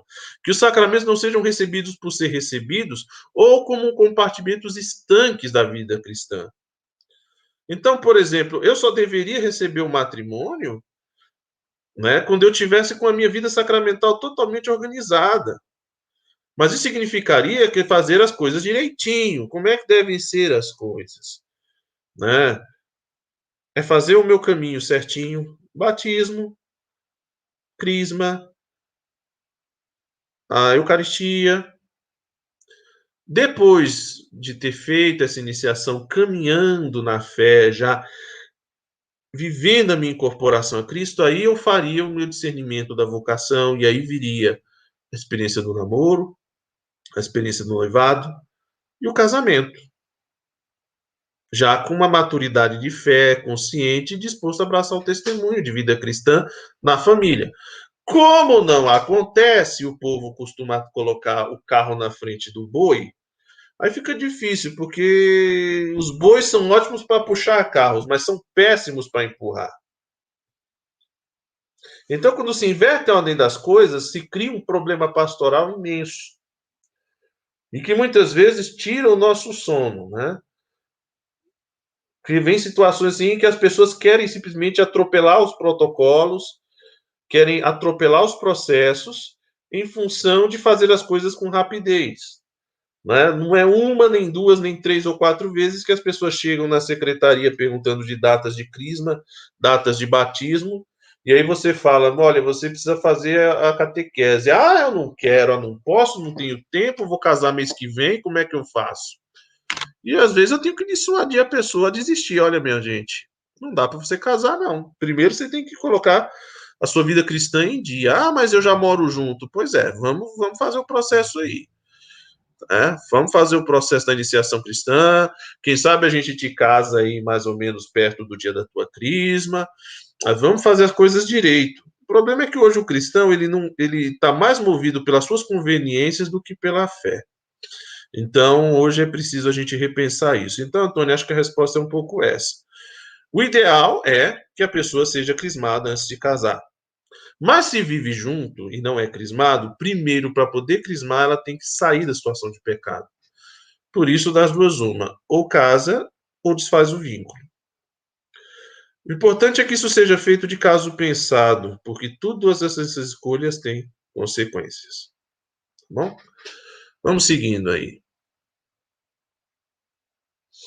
Qual é a matéria do sacramento? A matéria deste sacramento, além da imposição das mãos do bispo, é a unção feita na fronte da pessoa batizada com o óleo chamado Santo Crisma. Por que chamamos esse sacramento de crisma? Por causa do óleo. E por que o óleo se chama crisma? Tá? Crisma vem de Christos, do grego, que é também a raiz que é o nome também que se dá a Jesus, Jesus Cristo. E a palavra Cristo significa ungido. Então, o óleo do crisma é o óleo da unção. É o óleo da santa unção, o óleo feito de um bálsamo e do, é, a mistura de um bálsamo com o óleo da oliveira. Por isso, esse sacramento também se chama crisma, que significa unção. Lá na Igreja do Oriente, o óleo do crisma tem um nome, se chama o óleo santo, do santo Miron, né? Que tem a ver com energia, com a força. Tá? Então, a matéria do sacramento consiste na imposição das mãos. Aqui no caso, né, nós vamos ver daqui a pouquinho, que o bispo ele é o chamado ministro originário da crisma né? Ou seja, ele não é um ministro exclusivo, mas o poder de crismar na igreja, de confirmar, reside em primeiro lugar no bispo, mas o bispo ele pode perfeitamente delegar essa função para algum para para alguns sacerdotes para que esses possam celebrar a crisma também. Eu sábado que vem vou fazer minha primeira crisma. Na verdade, eu já fiz crismas na paróquia na iniciação cristã dos adultos como pároco.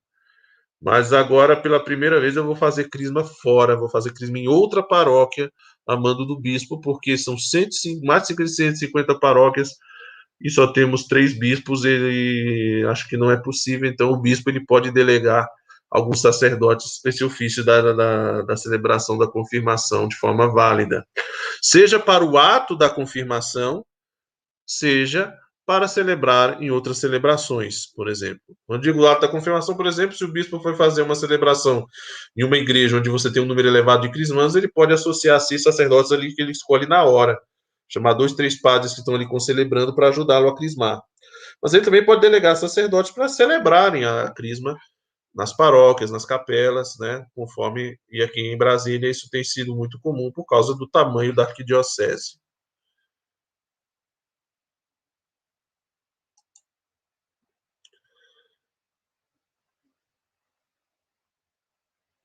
Estamos seguindo?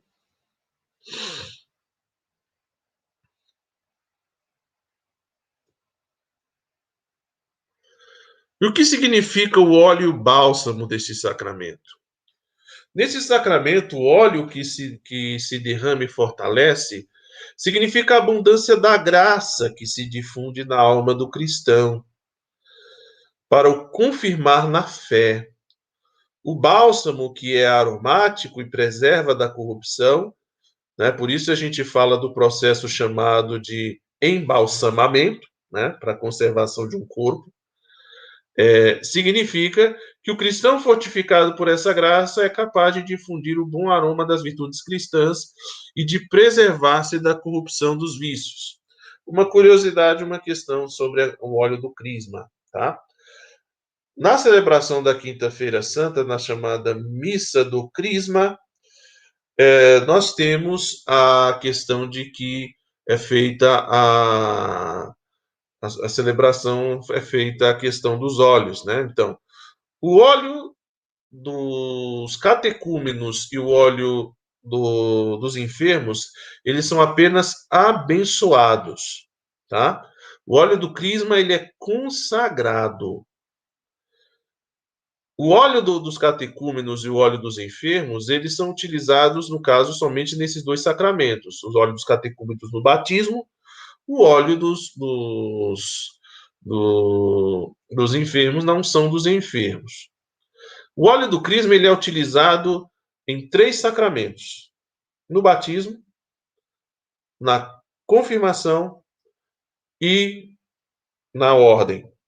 Então, no sacramento da ordem, nos dois graus do, do, sacerdócio, que é o presbiterado e o episcopado, se tem a unção com o óleo. Na ordenação presbiteral, o óleo do crisma, com ele se ungem as mãos do novo sacerdote. Então, ele tem as suas mãos ungidas. Na ordenação episcopal, é a cabeça.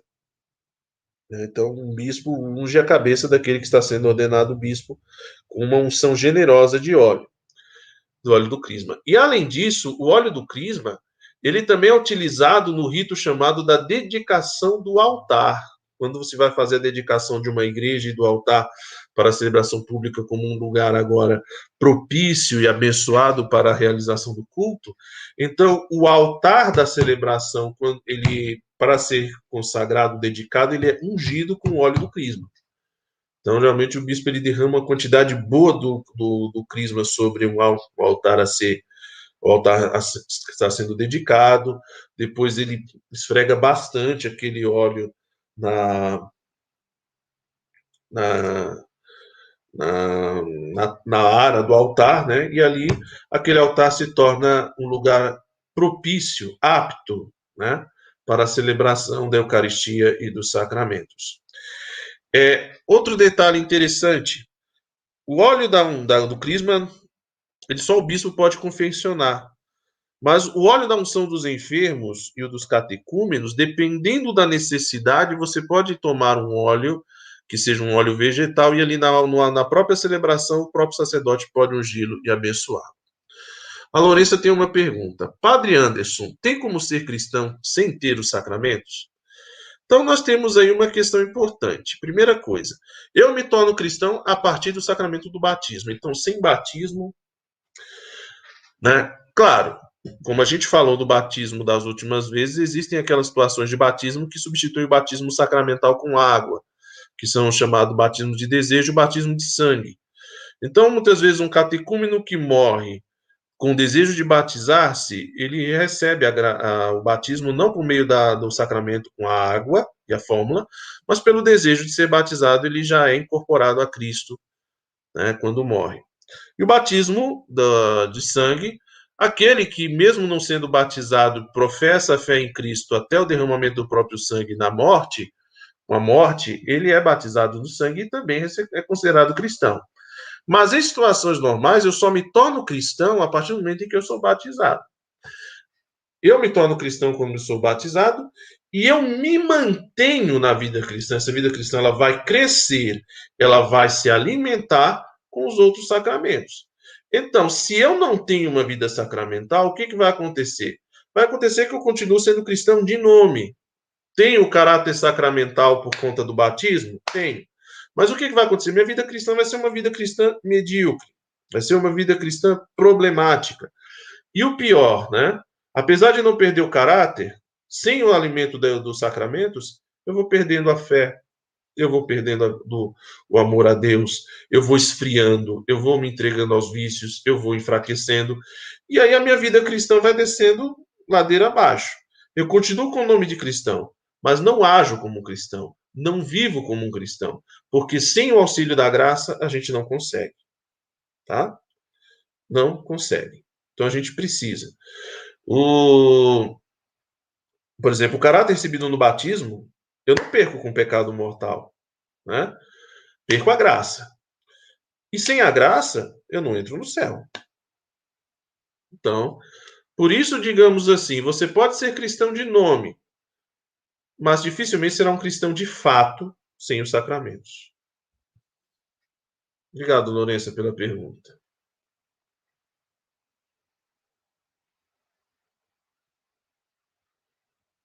Qual é o rito essencial da confirmação? Isso aí já foi respondido, mas aí temos uma outra resposta.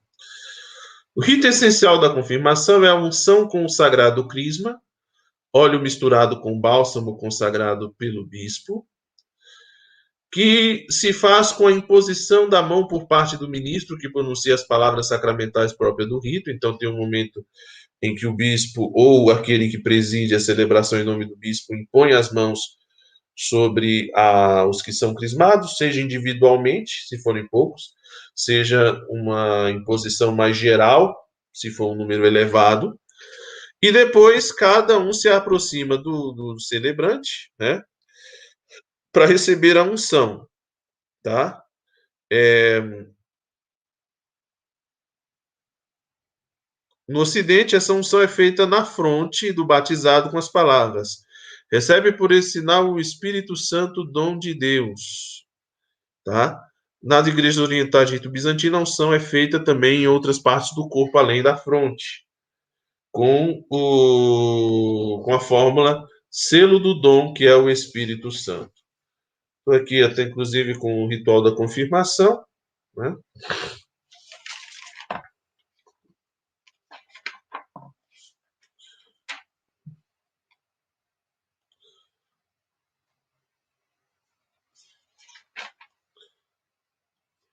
Então, é, depois da profissão de fé e renovação das, da, das promessas batismais, né?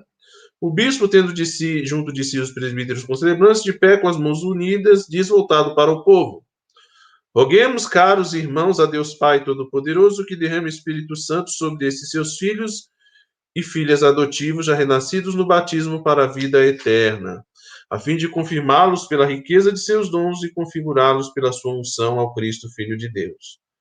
Todos rezam um momento em silêncio. O bispo, então, e os presbíteros concelebrantes impõem as mãos sobre todos os confirmandos, mas só ele diz: Deus Todo-Poderoso, Pai de nosso Senhor Jesus Cristo, que pela água e pelo Espírito Santo fizesse renascer esses vossos servos e servas, libertando-os do pecado, Enviar-lhes o Espírito Santo Paráclito, dá-lhes, Senhor, o espírito de sabedoria e inteligência, o espírito de conselho e fortaleza, o espírito de ciência e de piedade, e encheios do, do espírito do vosso temor por Cristo nosso Senhor. Então, o diácono apresenta ao bispo o santo crisma, cada confirmando se aproxima, se for oportuno, o bispo se aproxima de cada um, colocando a mão direita sobre o ombro do confirmando. A pessoa que o apresenta diz seu nome ao bispo ou o próprio confirmando o declara. O bispo, tendo mergulhado o polegar no crisma, marca o confirmado na fronte com o sinal da cruz, dizendo: Fulano, recebe por este sinal o Espírito Santo, dom de Deus. Amém. A paz esteja contigo e contigo também.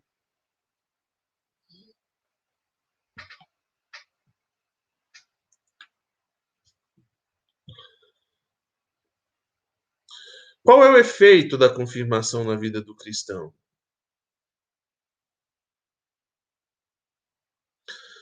O efeito da confirmação é a especial efusão do Espírito Santo como a de Pentecostes. Então se recebe o Espírito Santo como em Pentecostes. É uma da efusão mais silenciosa do Espírito, mas é uma verdadeira efusão como a de Pentecostes. Silenciosa no sentido de que em Pentecostes nós tivemos uma grande teofania. Na celebração da crisma, geralmente é uma, da, da confirmação, geralmente é uma coisa mais discreta, mas tão verdadeira quanto. Essa efusão imprime na alma um caráter indelével, como acontece no batismo e na ordem e produz um crescimento da graça batismal. Então, aquela graça que eu recebi, Lá no batismo, essa graça ela cresce, seja a graça própria do sacramento do batismo, seja a graça santificante. Por isso se recebe sacramento sempre em estado de graça. Enraiza mais profundamente na filiação divina. Então, quando nós nós já somos filhos de Deus, mas quando nós somos crismados, essa nossa filiação ela se enraiza ainda mais, se torna ainda uma, uma experiência mais profunda. Quanto mais é, firme Quanto mais profunda é uma raiz de uma árvore, mais difícil é de se arrancá-la. Então, nós estamos mais e mais unidos ao nosso Pai.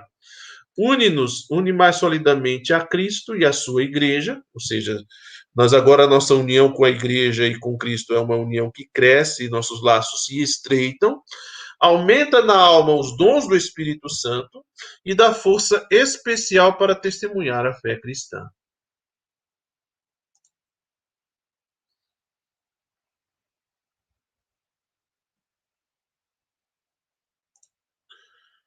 Quem pode receber este sacramento?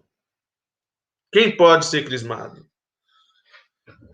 Pode e deve recebê-lo uma única vez quem já foi batizado, o qual, para recebê-lo eficazmente, deve estar em estado de graça. Né? Como a gente falou no começo, a confirmação ela é um dos chamados sacramentos dos vivos. Só pode ser recebido em estado de graça, tá? Para produzir todos os seus frutos e poder receber a graça própria do sacramento, que é a que me torna soldado do nosso Senhor Jesus Cristo, a graça sacramental própria. Detalhe, para ser crismado tem que estar vivo, tá? Também tem isso. Por que se faz essa unção na fronte? Faz-se a unção na fronte, onde aparecem os sinais do temor e da vergonha. Por quê? Porque geralmente quando a gente fica com medo ou envergonhado, a fronte sua ou ela ruboriza, fica vermelha, né? A fim de que o crismado entenda que não deve envergonhar-se do nome da profissão do cristão e nem ter medo dos inimigos da fé. Ou seja, se é geralmente uma coisa o pessoal costuma dizer, né, que algo que é muito evidente em nós fica escrito na testa, né? Então, nossa, sua preocupação está escrita na sua testa, sua aflição. Ou quando a pessoa tem uma qualidade muito ressaltada, cara, isso está escrito na sua testa, você é desse jeito. Por quê? Porque, digamos assim, a gente poderia dizer que a testa é a nossa fachada, né? Então eu sou ungido na testa justamente para recordar que aqui, que é justamente um ponto do corpo onde a gente dificilmente consegue esconder, por mais que se use um chapéu, uma boina, um capacete. Mas para quem quer ver o rosto, tem que ver a minha fronte. Então manifesta que por ser um lugar visível do meu corpo, mostra realmente que a minha vida cristã precisa também ser um testemunho visível e não oculto. Oculto no sentido é, de ser uma coisa envergonhada, digamos assim.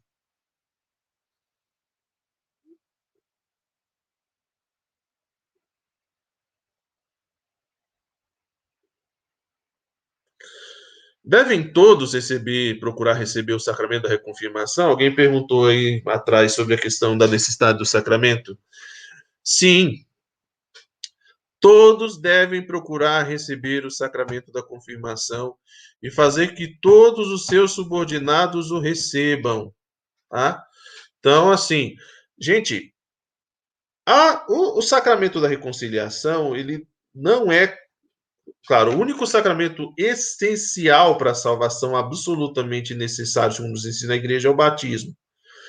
Mas, para a vida cristã, salvação, crescimento, testemunho, a crisma ela é fundamental, ela é indispensável. Então, temos que correr atrás de crismar, temos que ser crismados e fazer crismar aqueles que nós conhecemos, os nossos subordinados, ou seja, seja os nossos filhos, seja aquelas pessoas que estão sob nossas responsabilidades, nossos netos, os afilhados de batismo. Então, geralmente, você, você é padrinho ou madrinha de batismo, beleza, chega a época da crisma, é importante você se inteirar. Cadê o seu, se o seu afilhado já está se preparando para crismar ou não, e correr atrás para aquele crisma. Claro, eu contei a minha história, né, de que meu irmão nunca crismou porque não tinha fé. Eu não poderia forçá-lo a receber sem fé, mas eu posso estimular, animar, convencer, né, persuadir, vale a pena, tá? Infelizmente, o sacramento da reconciliação é dos sacramentos mais negligenciados que hoje os cristãos é, deixam de lado, né? Quais as disposições se requerem para receber o sacramento da confirmação? É só chegar lá no, no dia do, do, da crisma, entrar na fila e receber a unção? Não. O, o confirmando precisa de algumas disposições. E quais são? Para receber dignamente o sacramento da confirmação, Primeiro, é necessário estar em estado de graça. Por isso é que sempre quando a gente vai fazer a celebração da confirmação de pessoas já batizadas, elas precisam confessar-se antes, tá? Precisam se confessar.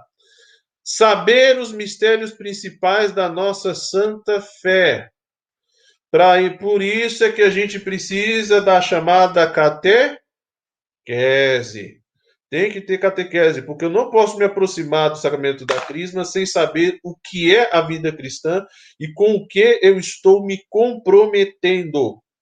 Por isso é necessário receber, quando a pessoa tem condições, receber a devida preparação, tá? Por isso a gente não dispensa da catequese de crisma à toa ou por nada, tá? E aproxima-se desse sacramento com reverência e devoção. Geralmente a gente, para isso, procura proporcionar aos crismandos, antes da celebração da crisma, um retiro espiritual. Para quê? Para que eles estejam já embebidos dessa atmosfera espiritual que deve estar na celebração da crisma.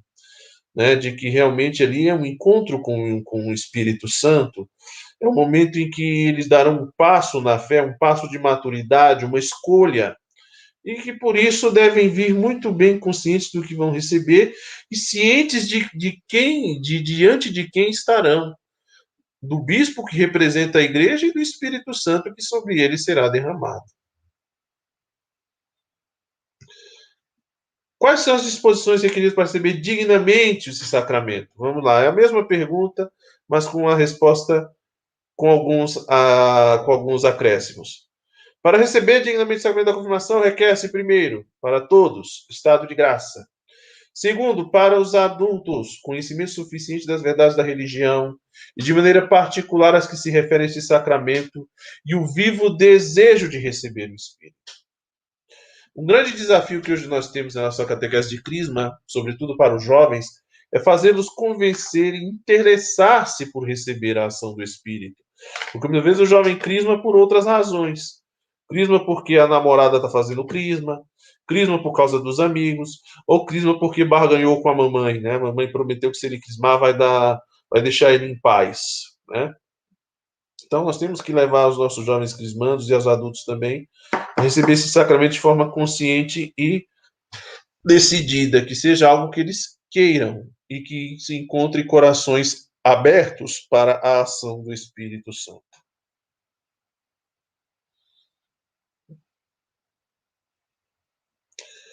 Cometeria pecado quem recebesse a confirmação uma segunda vez? Cometeria sacrilégio porque a confirmação é um daqueles sacramentos que, se, que imprimem caráter na alma e que, portanto, só se podem receber uma única vez. Teve um professor meu no seminário que contava uma história engraçada, né? Que ele disse que foi, acho que foi na diocese de Uruaçu que isso aconteceu. É, o primeiro bispo de Uruaçu, Dom Prada, ele estava fazendo uma visita, é, uma visita pastoral a uma paróquia e lá ele ia fazer a desobriga, né? Então ele foi naquela cidade e ali já estava previsto que ele ia fazer a crisma, né, da, do povo. E na época o bispo usava uma paramentação bastante caprichada, né, bem mais do que hoje. Então ele, se, ele celebrou a crisma, né, e terminou a celebração, estava na sacristia se desparamentando e chegou uma senhora chorando, desesperada, porque tinha perdido a celebração da crisma e queria saber se o bispo não poderia lhe dar o sacramento, porque ela, ela, ela tinha perdido, ela estava arrependida de não ter chegado a tempo. O bispo se compadeceu assim: vamos fazer o seguinte, eu vou dar-lhe a crisma aqui na sacristia mesmo. Então ele fez a celebração da crisma sem a, a fora da missa, que dá para fazer, tem uma previsão de fazer a celebração da crisma na celebração da palavra, ele fez na sacristia com essa senhora se reparamentou todinho, fez. Terminou a celebração, ele, a senhora agora está satisfeita? Ô, seu bispo, quase que eu perco todo mês, eu venho, onde tem crisma eu vou para receber. Então ela estava recebendo crisma em várias igrejas diferentes, né? Então, é, é uma questão, acho que é uma fábula, né? uma historinha. Mas isso é para a gente saber que também temos que ter esse cuidado, né? Em relação à crisma. Mas é só curiosidade, acho que geralmente as pessoas não recebem mais que uma vez. Vamos lá, vamos seguindo. Já estamos já quase terminando nossa exposição de hoje.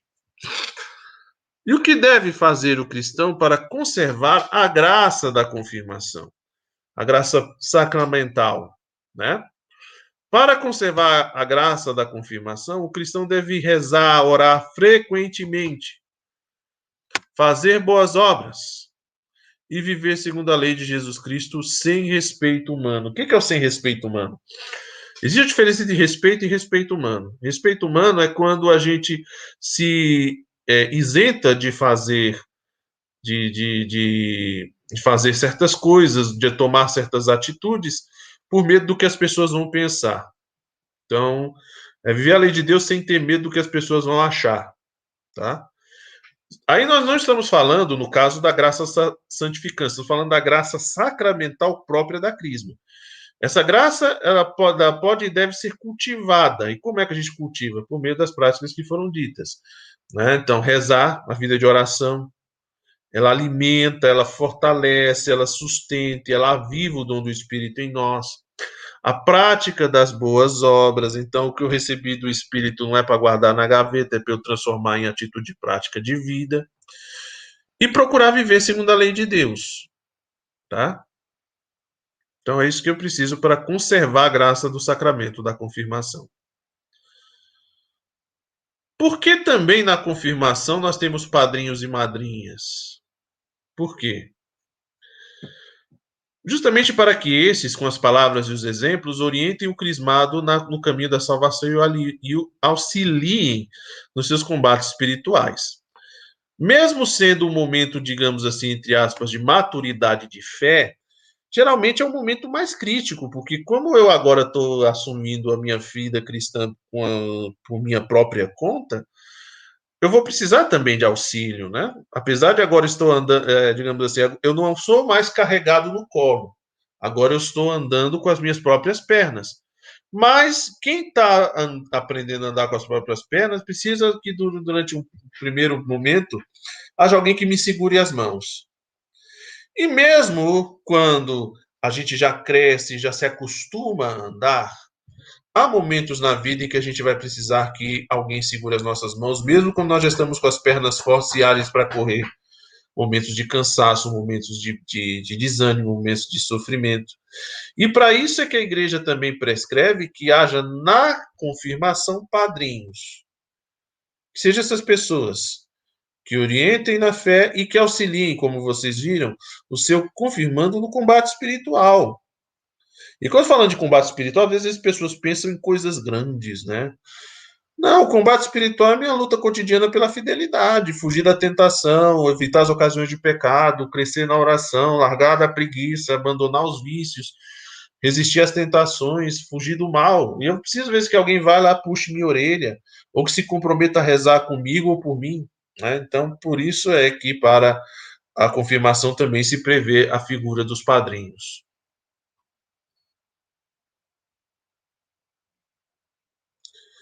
Contrai algum parentesco com o crismado, o padrinho de crisma? Sim. O padrinho de crisma contrai parentesco espiritual com o crismado. E isso gera impedimento matrimonial, viu? Tanto o padrinho de batismo como o padrinho de crisma, eles contraem parentesco espiritual com seus afilhados. Tá? Então é uma responsabilidade espiritual, agora faz parte da minha família espiritual e por conta do parentesco espiritual existe o um impedimento matrimonial. Então, um padrinho de batismo não pode se casar com a sua afilhada. Nem a madrinha de Cristo pode se casar com o seu afilhado, tá? Não pode. Aí, ah, deixa eu já aproveitar para tirar uma dúvida, né? Geralmente a gente fala, né, padrinhos são os de batismo e os de confirmação. Para o matrimônio, se convencionou chamar padrinhos, mas não é propriamente padrinho, tá? Para o matrimônio, são testemunhas, tá? A gente precisa de testemunhas. Tanto que nós vamos ver as condições para ser padrinho de batismo e padrinho de crisma são as mesmas, muito parecidas, são as mesmas, na verdade, mas não se exigem condições para ser testemunha de matrimônio.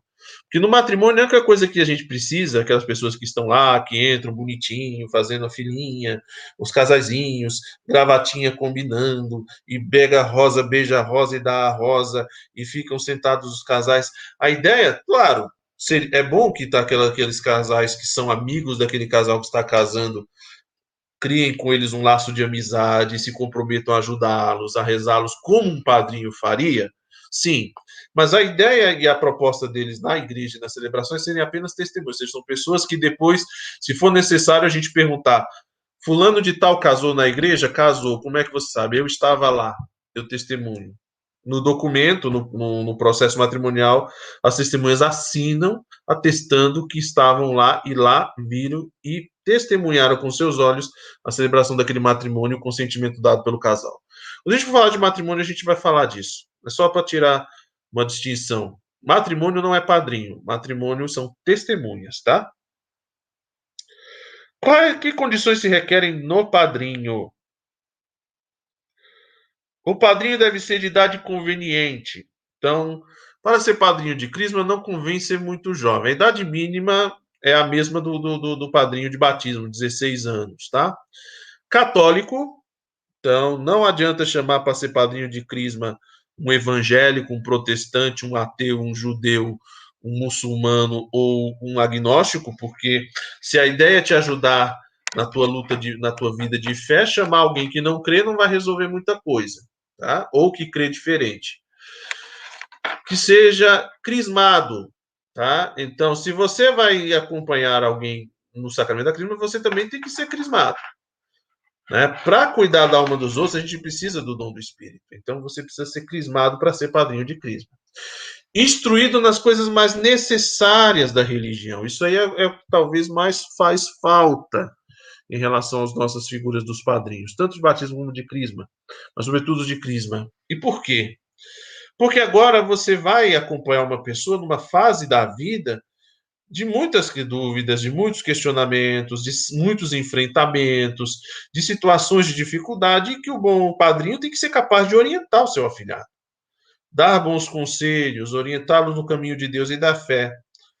Tá? Por isso, o bom é que o processo da iniciação cristã segundo Rica costuma prever ah, também um acompanhamento e a formação dos padrinhos, embora seja ainda muito difícil. Instruído nas coisas mais sérias da religião e dos bons costumes, então também que seja uma pessoa idônea, de bem, tá? E deve. Bom, isso aqui eu coloquei é uma resposta de um catecismo mais antigo, tá? Mas hoje isso não conta mais como regra. Deve ser do mesmo sexo que o crismado? Não, não necessariamente, tá? É, pode se é conveniente que seja, tá? Que o, o padrinho de crisma tenha que o jovem, o rapaz tenha um padrinho e que a moça tenha uma madrinha. Convém. Mas já não o direito canônico já não prevê isso como uma obrigação necessária. Se puder que seja. Mas também se não der não tem problema. Mas na medida do possível que seja, tá? Quais são as disposições requeridas para receber dignamente o sacramento da confirmação? Isso aí a gente já falou. Pode pular, pode passar para frente. Aí nós temos aí do Código de Direito Canônico as sobre a figura dos padrinhos de da confirmação, tá? É o cânone 892. Enquanto possível, assista ao confirmando um padrinho a quem cabe cuidar que o confirmando se comporte como verdadeira testemunha de Cristo e cumpra com fidelidade as obrigações inerentes a este sacramento. Então, o padrinho vai ser alguém para pegar no pé mesmo. A ideia é você ter alguém ali para te acompanhar, para te cobrar, para te aconselhar, para te orientar, para pegar no teu pé, para te cobrar na oração, para te chamar na, na, na responsabilidade, para te exortar. Tá? Então, essa é a figura do padrinho. Para que faça o afilhado se comportar como verdadeira testemunha de Cristo. Para que alguém desempenhe o cargo de padrinho, é necessário que preencha as condições mencionadas no número 874. Vamos lá no 874, do Código de Direito Canônico. Para que alguém seja admitido para assumir um cargo de padrinho, é necessário que 1. Um, seja designado pelo próprio batizado, por seus pais ou por quem lhe faz às vezes, ou, na falta deles, pelo próprio pároco ou ministro e tenha a aptidão e a intenção de cumprir esse encargo. Segundo, tenha completado 16 anos de idade, a não ser que outra idade tenha sido determinada pelo bispo diocesano ou pareça ao pároco ou ministro que se deva admitir uma exceção por causa justa. Terceiro, que seja católico, confirmado, já tenha recebido o Santíssimo Sacramento da Eucaristia e leve uma vida de acordo com a fé e o encargo que vai assumir tá? Seja uma pessoa idônea. Quarto, que não se encontre atingido por nenhuma pena canônica legitimamente irrogada ou declarada, ou seja, que não esteja excomungado e que não seja pai ou mãe do batizado. Batizando. Então, vale essas mesmas regras. É conveniente que se assuma como padrinho o mesmo que assumir esse encargo no batismo. Também não é obrigatório, mas convém que o padrinho da crisma seja o mesmo padrinho do batismo. A mesma pessoa que acompanhou o começo seja a pessoa a acompanhar esse momento também. Como diz aqui, está aqui no, no, início, a palavra é conveniente, significa que não é obrigatório. Muitas vezes a situação não vai permitir, mas se possível for, é bom que